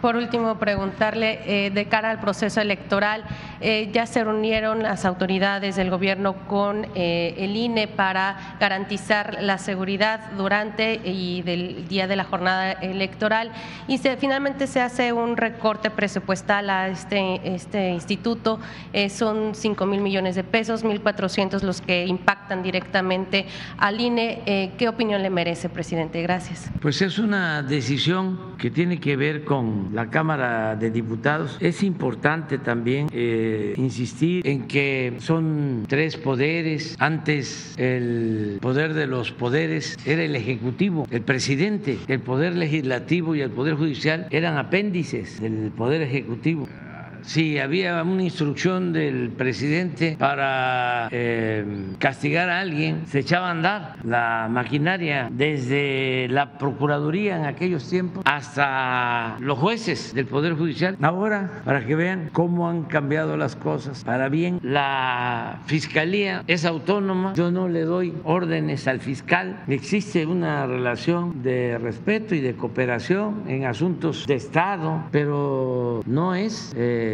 un funcionario que dependa del presidente, es autónomo, eso no existía. Y luego el fiscal, los ministerios públicos tienen que solicitar las órdenes de aprehensión a los jueces. Se me puede decir, es que así ha sido siempre, sí, así ha sido siempre, pero cuando solicitaban las órdenes de aprehensión en otros tiempos, los ministerios públicos, de inmediato el juez la otorgaba. Ahora no, se solicitan órdenes de aprehensión y el juez dice, no, pues no ven cómo unos jueces ampararon al Poder Judicial o se ampararon ellos mismos cuando la Cámara de Diputados decide que se quiten unos fideicomisos porque es un poder judicial, sobre todo la élite en ese poder judicial que vive colmado, viven colmados de atenciones y de privilegios. Ganan más que el presidente, pero no poco más. Un ministro gana cuatro veces más que el presidente y violan la Constitución, porque en el artículo 127 de la Constitución se establece que ningún funcionario puede ganar más que lo que recibe el presidente de la República. Yo llegué, se modificó la constitución, me reduje el sueldo, me quité prestaciones, gano la mitad de lo que ganaba formalmente el presidente Peña y no hay gastos médicos especiales y no hay caja de ahorro. Nada más para que no se olvide, cuando llegamos, la presidencia de la República tenía un presupuesto de 3.600 millones de pesos. Eso fue lo que se ejerció en el 2018, 3.600 millones. Y este año año vamos a ejercer 600, de 3.600 a 600. Bueno, estos jueces ahora, a pesar de que es facultad del Poder Legislativo reformar las leyes, aprobar el presupuesto, incluso es facultad exclusiva de la Cámara de Diputados, de manera leguleya, da hasta pena, se amparan y son jueces y partes. No generalizo, porque estamos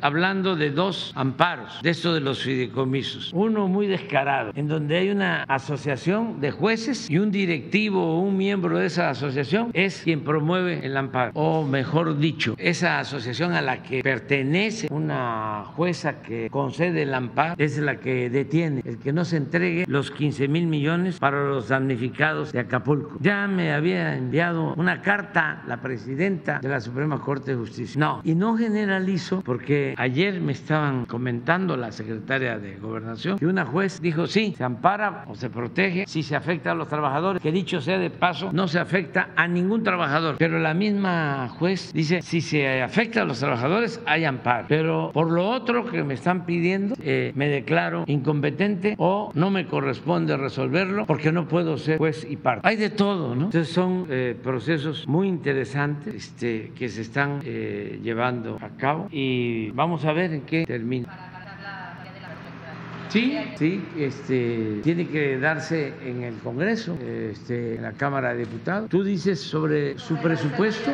Bueno, lo preguntaba del presupuesto. Sí, lo del presupuesto es eso corresponde al Poder Legislativo. Y lo de la seguridad, toda la seguridad, este, se le ofreció seguridad y la aceptó la señora Sochi Galvez y tenemos que cuidar a todos los posibles candidatos, candidatas, a todos. Eh, esa es la instrucción que se ha dado, el acuerdo que tenemos del gabinete y también decir que eh, esos eh, crímenes son muy dañinos, muy inhumanos, perversos, pero también eh, dejar de manifiesto de que ya no es el tiempo de antes, ya la gente sabe eh, con qué propósito se hacían esos crímenes de antes y eso ya no se va a permitir ahora y que tenemos que cuidar a todos y no vernos como enemigos a destruir, si acaso como adversarios a vencer, que es distinto, no a la odiosa violencia que siempre sea, como decía Juárez, por la razón y el derecho nada por la fuerza. Y dejarle al pueblo la decisión, dejarle a la gente la decisión. La voz del pueblo, la opinión del pueblo es la, voz de Dios y es la voz de la historia. Nada más. Mirza Uribe, Gaceta del Aire, simplemente mujer, acá. Presidente, tuvo una gira usted de varios días por allá por Baja California, estuvo por Sonora y ahora San Sinaloa. Está ya los últimos, usted como dice cada rato, los 10 meses que le quedan. ¿Cómo siente en estos tres lugares que ha estado? ¿Cómo siente en su gira? ¿Qué sintió, qué satisfacción siente de su trabajo de todos estos años? ¿Hace falta más? ¿Miro más? ¿Quiere más para esas personas, para esos estados? ¿Cómo ve Sinaloa? ¿Qué le falta a Sinaloa? ¿Qué va a dar para más para Sinaloa o no solamente son las obras que ya estaban programadas? Bueno, en todo el país estamos trabajando. Eh, hoy veía yo una reflexión de Galván, el artículo de la jornada, Enrique Galván Ochoa, que es bastante inteligente. Decía que tenía yo la preocupación de la sucesión y eh, de la economía, pero que ahí van saliendo las dos. La verdad sí, no me preocupaba tanto lo de la sucesión. Ya está eso encaminado, muy bien, estoy contento. Eh, y lo de la economía bien, requete bien, estamos creciendo. Este año es posible que sea el país con más crecimiento después de China el mundo y de los grandes países. Y nuestra moneda es la más fuerte con relación al dólar, el peso mexicano. Y no tenemos mucho desempleo, es de los países del mundo con menos desempleo. Los incrementos en el salario de los mexicanos han ido en aumento. Lo acaba de decir la secretaria de Relaciones. Somos el principal socio comercial de Estados Unidos. Se desplazó a China, se desplazó a Canadá. Está llegando mucha inversión extranjera como nunca, récord. Hay más de 22 mil trabajadores inscritos en el Seguro Social. Estamos en la economía bien. Eh, decía Galván, Acapulco sí, pero pues ya estamos trabajando en Acapulco y vamos a levantar Acapulco antes de que yo termine. En la frontera que fuimos, pues eh, Baja California muy bien. Eh, ellos tienen en la frontera programa de estímulos fiscales que iniciamos. Allá se paga la mitad del IVA, la mitad del impuesto sobre la renta. Eh, está homologado el precio de los combustibles. Se paga lo mismo en Tijuana de gasolina que lo que se paga en San Diego. En los últimos tiempos incluso se llegó a que eh, cruzaran a cargar gasolina a México porque estaba más barato que en Estados Unidos. Cuando llegué a la presidencia el salario mínimo era 88 pesos, ahora es de 206, viene ya en unos días más otro aumento, justo estamos llegando a un acuerdo con el sector obrero, con el sector empresarial, eh, de modo que de 206, ¿cuánto es exactamente? El mínimo es un poquito más de 200, 207, eh, va a aumentar, pero en la frontera son más de 300 pesos, el mínimo, que también fue un estímulo. Eh, en términos reales, en todo el país ha aumentado el salario mínimo como 85% en la frontera, el aumento ha sido de 100, 312 en la frontera, pero en términos porcentuales como 180%. Vienen aumentos. Eh, tomamos la decisión, esto para los maestros de Sinaloa, como está aumentando el salario, los 22 mil trabajadores inscritos en el Seguro Social ya tienen un promedio de 16 mil pesos mensuales, promedio. Y resulta que había maestros que ganaban 10, 12 mil pesos. Tomamos la decisión que el mínimo para los maestros en el país va a ser 16 mil pesos. Y de ahí hacia adelante. Ya llevamos cerca de un millón de eh, plazas basificadas en el sector magisterial y vamos a basificar a todos los trabajadores de la salud. Vamos bien. En el caso de Sinaloa, que era lo que preguntaba, pero aprovecho yo para informar, porque aquí sí informa el noreste, ¿no? También. ¿Cómo se llama el otro periódico? Debate, debate, sol. Sí, aquí se informa, pero en otras partes, los nacionales casi no informan. Este, ustedes van a la Ciudad de México y ponen la radio y están escuchando un noticiero, todos criticando, todos en contra, atacándonos, pero le cambian a otra estación igual y le cambian y lo mismo. Y de la televisión ni hablamos. Eh, en los estados hay más libertad, en los medios convencionales. Entonces, este, por eso aprovecho para estar informando, informando, informando. Imagínense antes que nada más existían los medios convencionales. Afortunadamente, este, ahora están las redes sociales y desde luego antes no había la crítica al presidente que hay ahora, porque eh, se dedicaban como 20 mil millones al año al pago de publicidad. Pero no solo era lo que se pagaba de publicidad, sino que habían dueños de medios de comunicación que tenían o tienen grandes empresas y no pagaban impuestos, recibían contratos leoninos del gobierno. ¿Y a qué se dedicaban? Pues a quemarle incienso al presidente, a aplaudir y a callar. Ahora a mí hasta me mientan la madre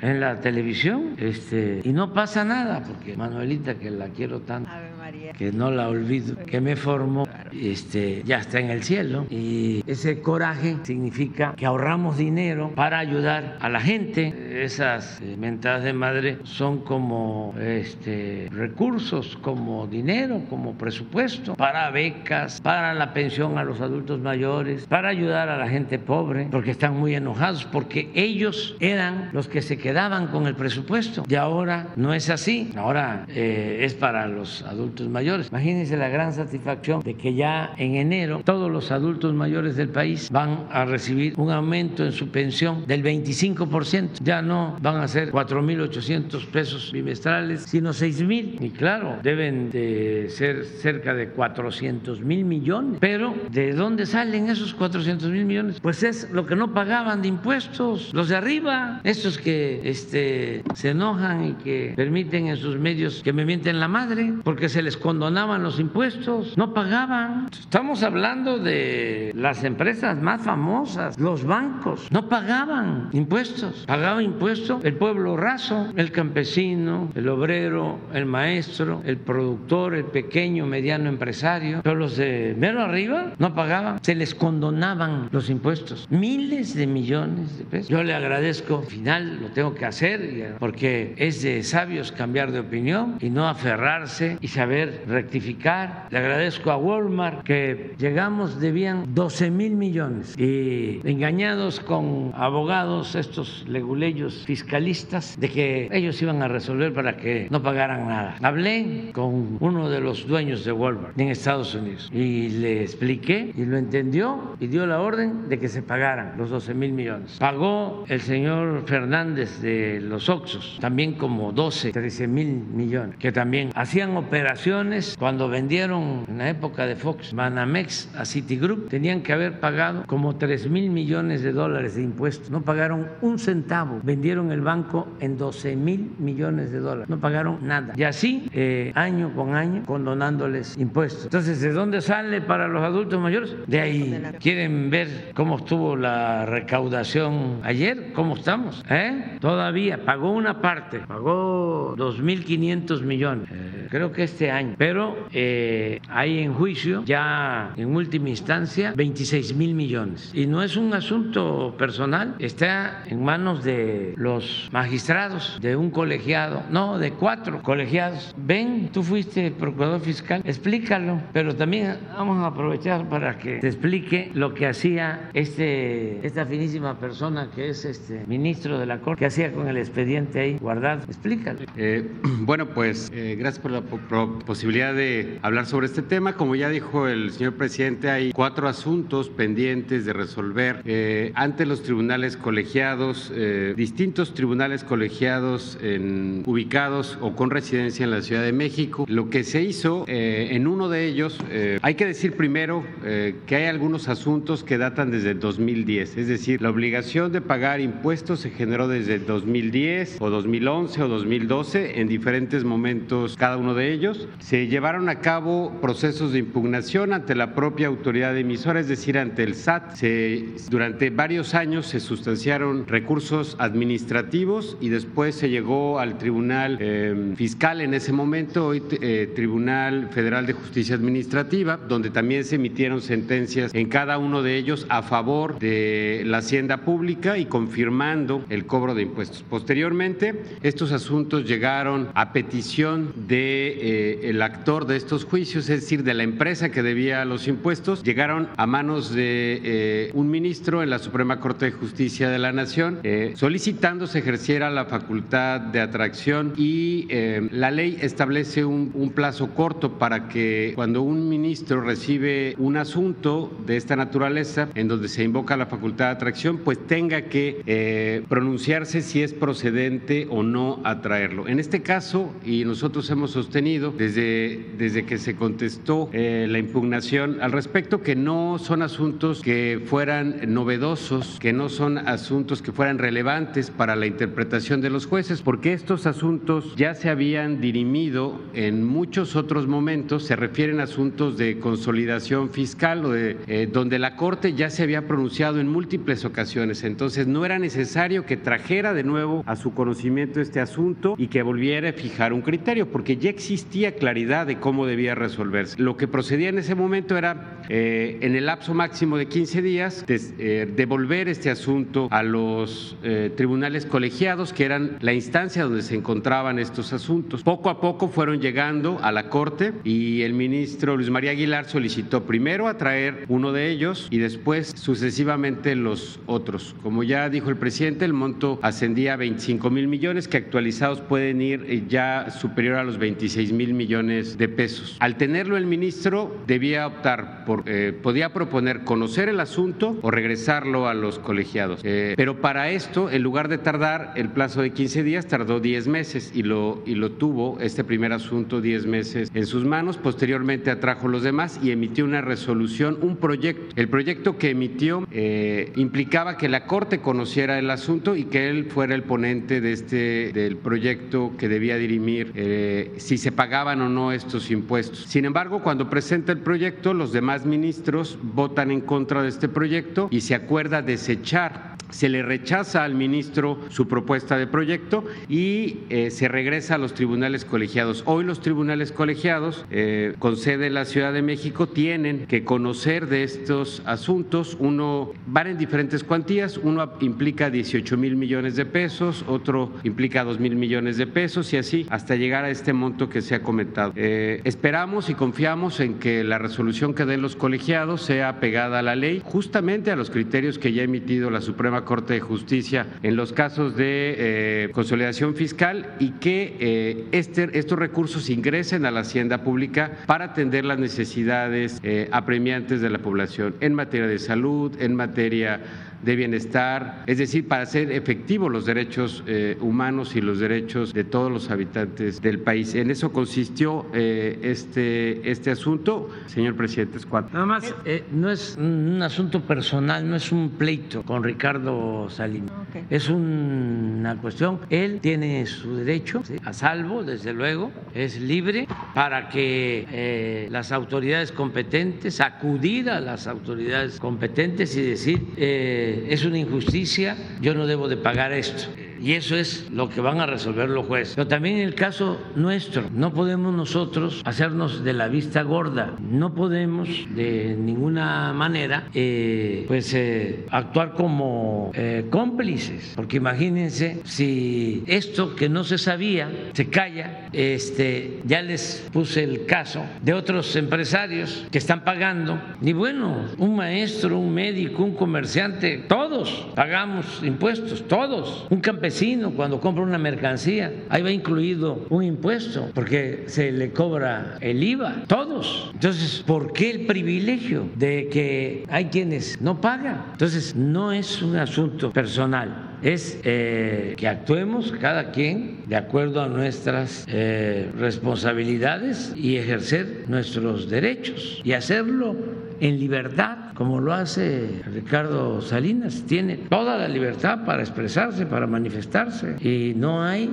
ningún tipo de censura, ni persecución, ni es mi fuerte la venganza. Es que ojalá y comprenda de que yo estoy aquí para que las cosas cambien en el país y para eso me puso el pueblo. Además, protesté cumplir y hacer cumplir las leyes. Y es lo que estoy haciendo, nada más. Pero en el caso de Sinaloa, ya sé, debo la, la respuesta, pero yo aprovecho para contextualizar porque no hay texto sin contexto y además como hablo muy despacio, no hablo de corrido, me llevo bastante tiempo, más de la cuenta. Pero, ¿qué les digo de Sinaloa? Miren, eh, hoy vamos a inaugurar el camino de Badiraguato a Guadalupe y Calvo, Chihuahua hoy. Eh, ya podríamos inaugurar, aunque no es exactamente de Sinaloa, pero pues toda la vida social y económica comercial se hace en Sinaloa. Eh, vamos eh, a inaugurar, o ya está terminado, el camino de Tamazula a Canelas. Muy bien. Eh, de Tamazula, está aquí cerca de Culiacán. Ahí nació el primer presidente de México, Guadalupe Victoria. Acabo de, estar, acabamos de estar en el fuerte de Perote, porque ahí lo, lo enterraron y luego ya sus restos están en el monumento de la independencia, Guadalupe Victoria ya se hizo ese camino hacia Durango. Eh, estamos ya haciendo el camino de San Ignacio a a Tayotita, en Durango. estamos comunicando toda la sierra de, Sinaloa. Eh, en materia hidráulica, vamos a inaugurar la presa de Santa María el día 18 de diciembre. Regreso. ¿Regresa acá a Sinaloa entonces en diciembre? ¿Mande? ¿Regresa a Sinaloa en diciembre? Sí, el 18 de diciembre estoy de nuevo. Eh, se hizo un centro eh, de atención a niñas, niños con discapacidad este, en Mazatlán. Eh, un centro para terapias para niñas, niños con discapacidad. Esto con Teletón. Eh, nos dijeron que tenían interés en ayudar en Sinaloa. Ya está a punto de terminarse. El gobernador ayudó mucho y se va a inaugurar también ese día, 18. 18 de diciembre. Este, esa presa de Santa María va a tener también el propósito de riego. Se están haciendo canales de riego, más de 20 mil hectáreas para riego. Eh, la presa Picacho también eh, está eh, siendo intervenida y se están haciendo canales para riego en la presa Picacho. Al llegar al gobierno, terminamos de resolver lo del acueducto de la presa Picacho a Mazatlán para el agua a Mazatlán. Eh, estamos construyendo un acueducto de la presa Picacho al municipio de Concordia y, pueblos, 13 pueblos, porque la presa de Picacho está en el municipio de Concordia y son de esas paradojas, contradicciones. Se hizo la presa, pero Concordia no tiene agua, entonces estamos haciendo eh, un acueducto que también vamos a inaugurar antes de terminar. Eh, en caso de las dos presas, tanto la de Picacho como la Santa María, van a tener también eh, sistemas de generación de energía eléctrica. Sí, sí, sí. Vamos a seguir ayudando. Eh, vamos a seguir apoyando eh, todos los, los productores pequeños, medianos, su fertilizante gratuito Vamos a seguir garantizando precios de garantía para los alimentos básicos, eh, ayudando a los productores. Ahora aprovecho y aquí le pido al gobernador que nos ayude para que, porque está por iniciarse la siembra de frijol, por la sequía, en algunos lugares no van a tener frijol. Se produce frijol en Zacatecas, en Durango, en Nayarit, en Chihuahua y Sinaloa. Entonces aquí podríamos, porque el frijol, a diferencia del maíz y de otros cultivos, eh, no necesita mucha agua. Entonces eh, le hago un llamado a los productores para que nos ayuden sembrando frijol para lograr la autosuficiencia de, frijol porque tenemos reservas de maíz blanco, este, pero vamos a tener eh, faltante, eh, déficit en frijol. Ya estamos viendo lo del precio este, para el frijol, pero es una tarea que le voy a dejar aquí encargada a Rubén para que no tengamos problemas el año próximo con el abasto de eh, frijol. Y todo los programas de bienestar continúan, ya hablé del adulto mayor, se va a seguir apoyando a los jóvenes, continúan las becas, dos buenas noticias, entre otras, eh, el gobernador de Sinaloa, Rubén Rocha, aceptó aportar el 50% y la federación va a contribuir con otro 50% y en Sinaloa todos los discapacitados de todas las edades van a recibir su pensión, ya la están recibiendo, es universal. Eso no se está haciendo en todos los estados. Ese es un porque hubieron eh, gobernadores, gobernadoras, a lo mejor todavía lo están pensando, pero que todavía no dan respuesta. Pero en el caso de Sinaloa, sí, y también decirle a los eh, papás, a las mamás de los niños de primaria, de educación básica, se van a aumentar las becas, es decir, el número de becarios en Sinaloa se va a incrementar a partir de enero. Ahorita les voy a decir exactamente, se entregan,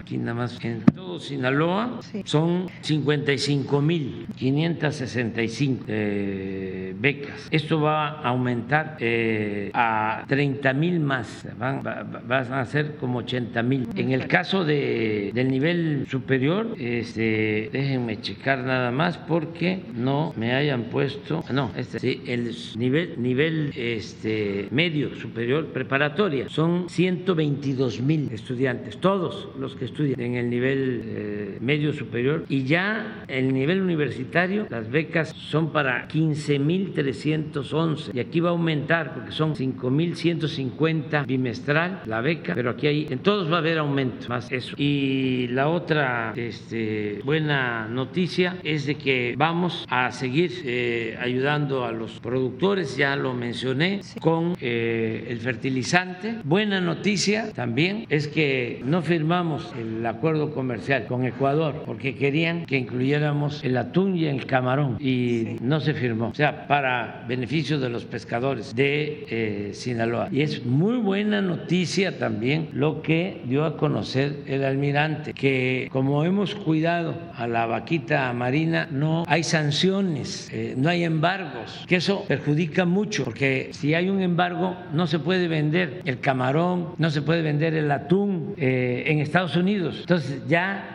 eh, resolvimos eso, no van a haber sanciones. Un poco lo que a veces hacen los eh, políticos de Florida con el tomate, eh, que inventan cualquier cosa para que no se pueda exportar el tomate, sobre todo cuando hay elecciones. Afortunadamente eso está resuelto y también lo del el atún. Y también ya quitamos el embargo al atún que se tenía en la Unión Europea. Me tocó tratarlo directamente con la señora Úrsula de la Unión Europea. Este, le mandé una carta y ya también no hay problema en la comercialización del atún. Ya se puede exportar. Todo esto en beneficio de Sinaloa. ¿Qué más? Presidente, es lo que estaba escuchando, lo que son sus palabras.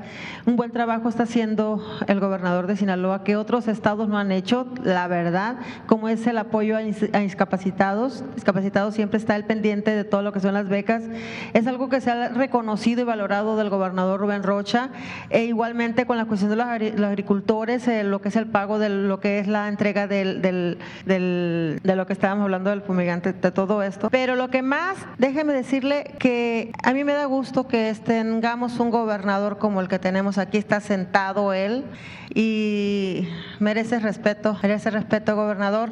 Es algo que no se valora por otros. Y déjeme decirle, presidente, que la segunda pregunta era para usted respecto a que usted dice la manifestación de los estudiantes y de los maestros pueden hacerlo, todos libres, y lo podemos hacer y lo pueden hacer quien sea, pero no obligados, no obligados. Presidente, usted tal vez no esté enterado, pero en Sinaloa los maestros y los alumnos de la UAS son obligados a que vayan a marchas, son obligados a que se presenten y dañen las horas de estudio, las horas de trabajo del, maestro, las horas del estudio del, estudiante. Todas esas cosas están presentando aquí en Sinaloa. Pero déjeme decirle algo, una pregunta. Presidente, ¿cómo ve usted que alguien se adueñe de una escuela? Para usted lo principal es el estudio, antes que nada. El estudiante, la superación, la universidad, todo esto. Pero ¿cómo ve usted que una persona se adueñe de una universidad? A ver, si formó un partido, ¿cómo es posible? O sea, que si yo formo un partido, yo, Mirza Uribe, firmo un partido, usted, quien sea, ¿va a ser dueño de una universidad? ¿Se puede dueñar? Es una pregunta que a lo mejor no sé si pueda contestarme usted, pero hay una situación que se está dando. Aquí la raíz, vamos a poner el cascabel al gato,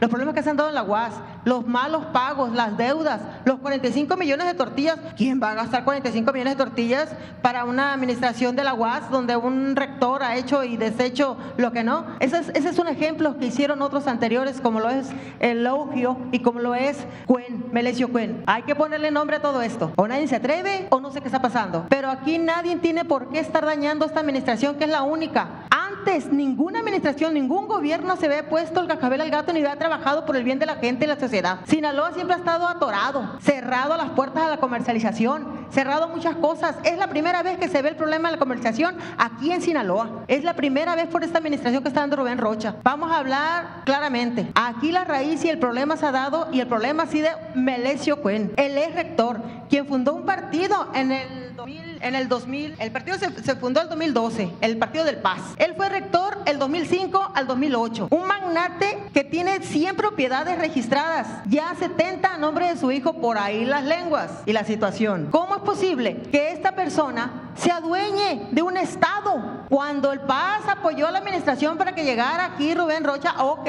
se le agradece y qué bueno la unión de los partidos hicieron lo propio y los adversarios se quedaron con la boca abierta y chillando la loma. Pero sí le voy a decir algo. Se agradeció, se le dio la oportunidad de ser secretario de salud. Pero no funcionó este hombre, por más que le buscó. No, funcionó. ¿Y qué va a pasar? No va a dañar una administración y aparte debe ser agradecido de que se le pidió de buena manera, hey, arre, para un lado, deje trabajar, deje trabajar. Pero ¿cómo es posible, presidente, que esta persona se haya encargado y siga encargándose de hacer todas esas marchas y pagarle dinero a personas?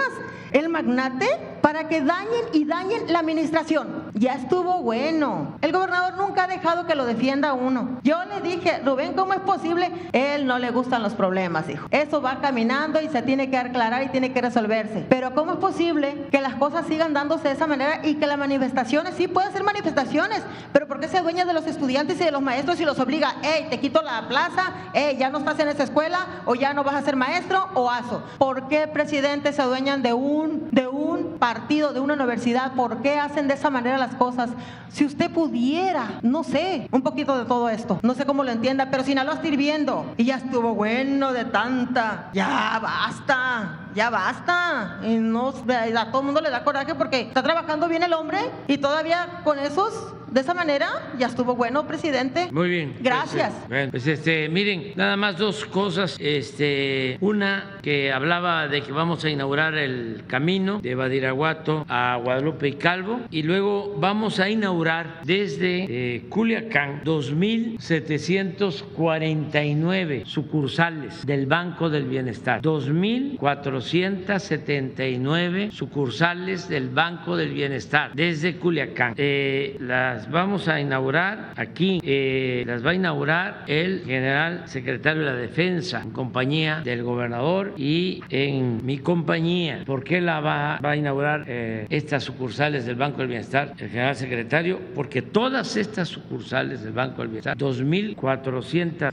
2.749, más una que vamos a hacer en San Felipe, este, Baja California, todas fueron construidas por los ingenieros militares. Es algo excepcional. Aquí son como 60. ¿Esto qué significa? Que la gente que por derecho recibe su pensión, los estudiantes que reciben sus becas, las personas con discapacidad, los campesinos, los pescadores, todos con tarjeta van a poder sacar su dinero de las sucursales del Banco del Bienestar. Y se ahorran aquí en Culiacán, como es la capital del estado, pues este, hay muchas sucursales de bancos, pero hay eh, lugares apartados. Nada más eh, tengamos en cuenta que son 18 municipios en Sinaloa y son 60 sucursales. Quiere decir que no solo van a haber sucursales del Banco del Bienestar en las cabeceras municipales, sino en los pueblos, para que el adulto mayor no tenga que caminar mucho, no tenga que trasladarse mucho tiempo para cobrar lo que por derecho le corresponde. Entonces, ya el Banco del Bienestar es la institución bancaria, bancaria con más sucursales en todo el país. Ya eh, está presente en todo el país y eso lo vamos a hacer aquí también el día de hoy. Ya nos vamos a desayunar.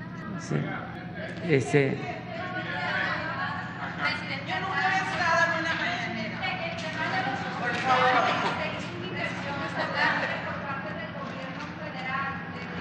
¿Cómo?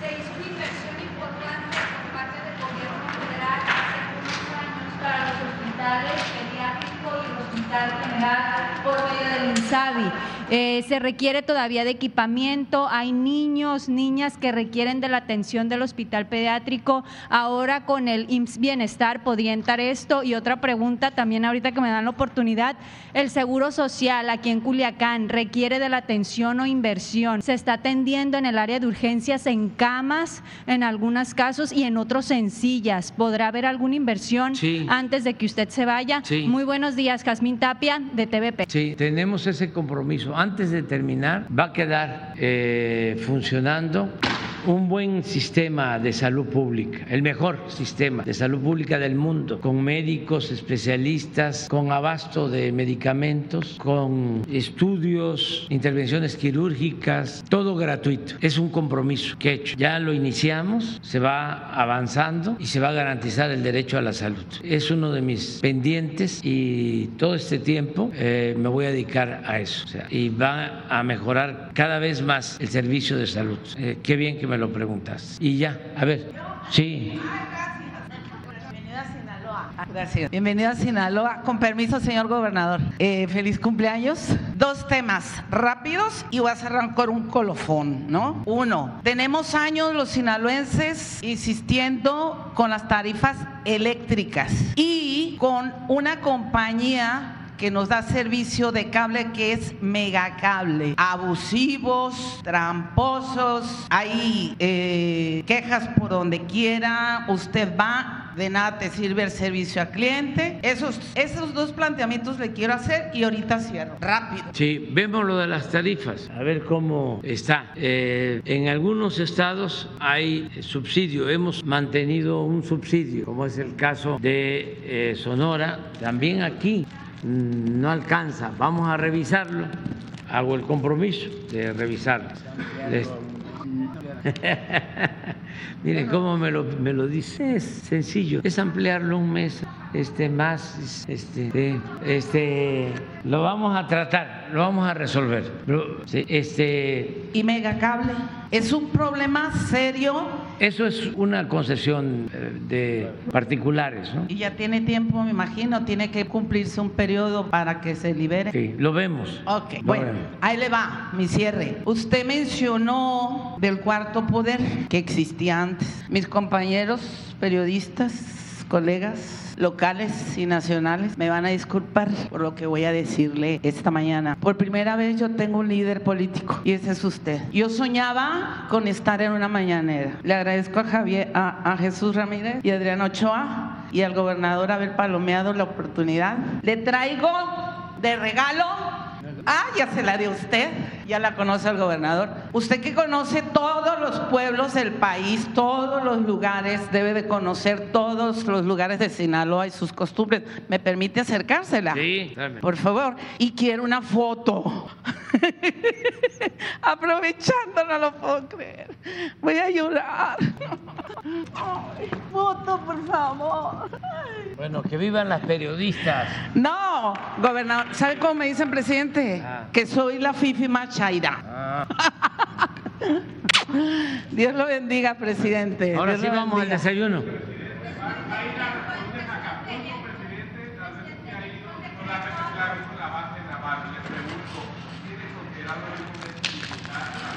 Sí, cuando este es que mire, hoy salió una foto y han salido muchas, muchas en donde estoy con la gente. Nada más que sí, es que no las ven, o sea, no las ven y a ver, ¿por qué no buscas la foto donde llego eh, y estoy con unos niños? ¿La atiendes? Del camino, o sea, este, pero han eh, tomado esto ¿no? Eh, para estarme cuestionando. He ido muchísimas veces a Acapulco. Voy a seguir visitando Acapulco. Tengo un compromiso moral como autoridad para apoyar a la gente. Siempre lo he hecho, pero ya no haya este que.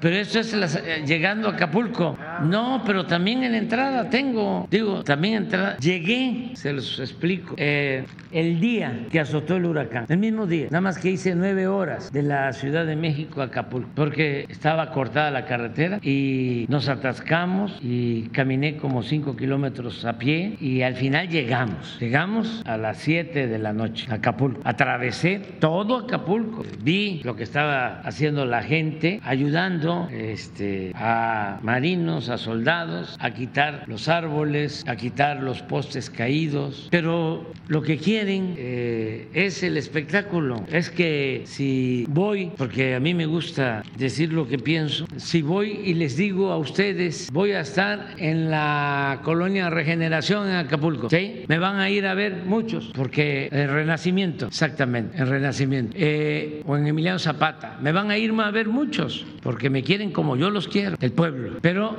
me van a mandar a 10, 20 provocadores con la televisión. Si no he ido por eso y en Azteca hicieron unos reportajes y le abrieron el micrófono a gentes para que me mentaran la madre. Entonces no puedo exponerme, no es Andrés Manuel. Si se tratara de Andrés Manuel, respondería yo como cuando estábamos en la escuela, como cuando estaba yo estudiando en Tepeitán, que había algo y decíamos a la salida nos vemos. Pero no, soy el presidente de México, tengo que cuidar la investidura presidencial, no soy Andrés Manuel, soy el presidente. Y no puedo permitir que nadie me ningunee. O sea, prestarme, caer en una provocación. Que eso es lo que quieren. ¿Saben qué buscaban en el caso de Acapulco? Todavía lo estoy este, viendo. ¿Saben qué buscaban? Muchísimos muertos. Porque son buitres. Lamento mucho que sea temporada de sopilotes. No les importa la gente. Es falso que les preocupe el dolor del pueblo. Su único Dios es el dinero y querían muchísimos muertos. Ahora sí que por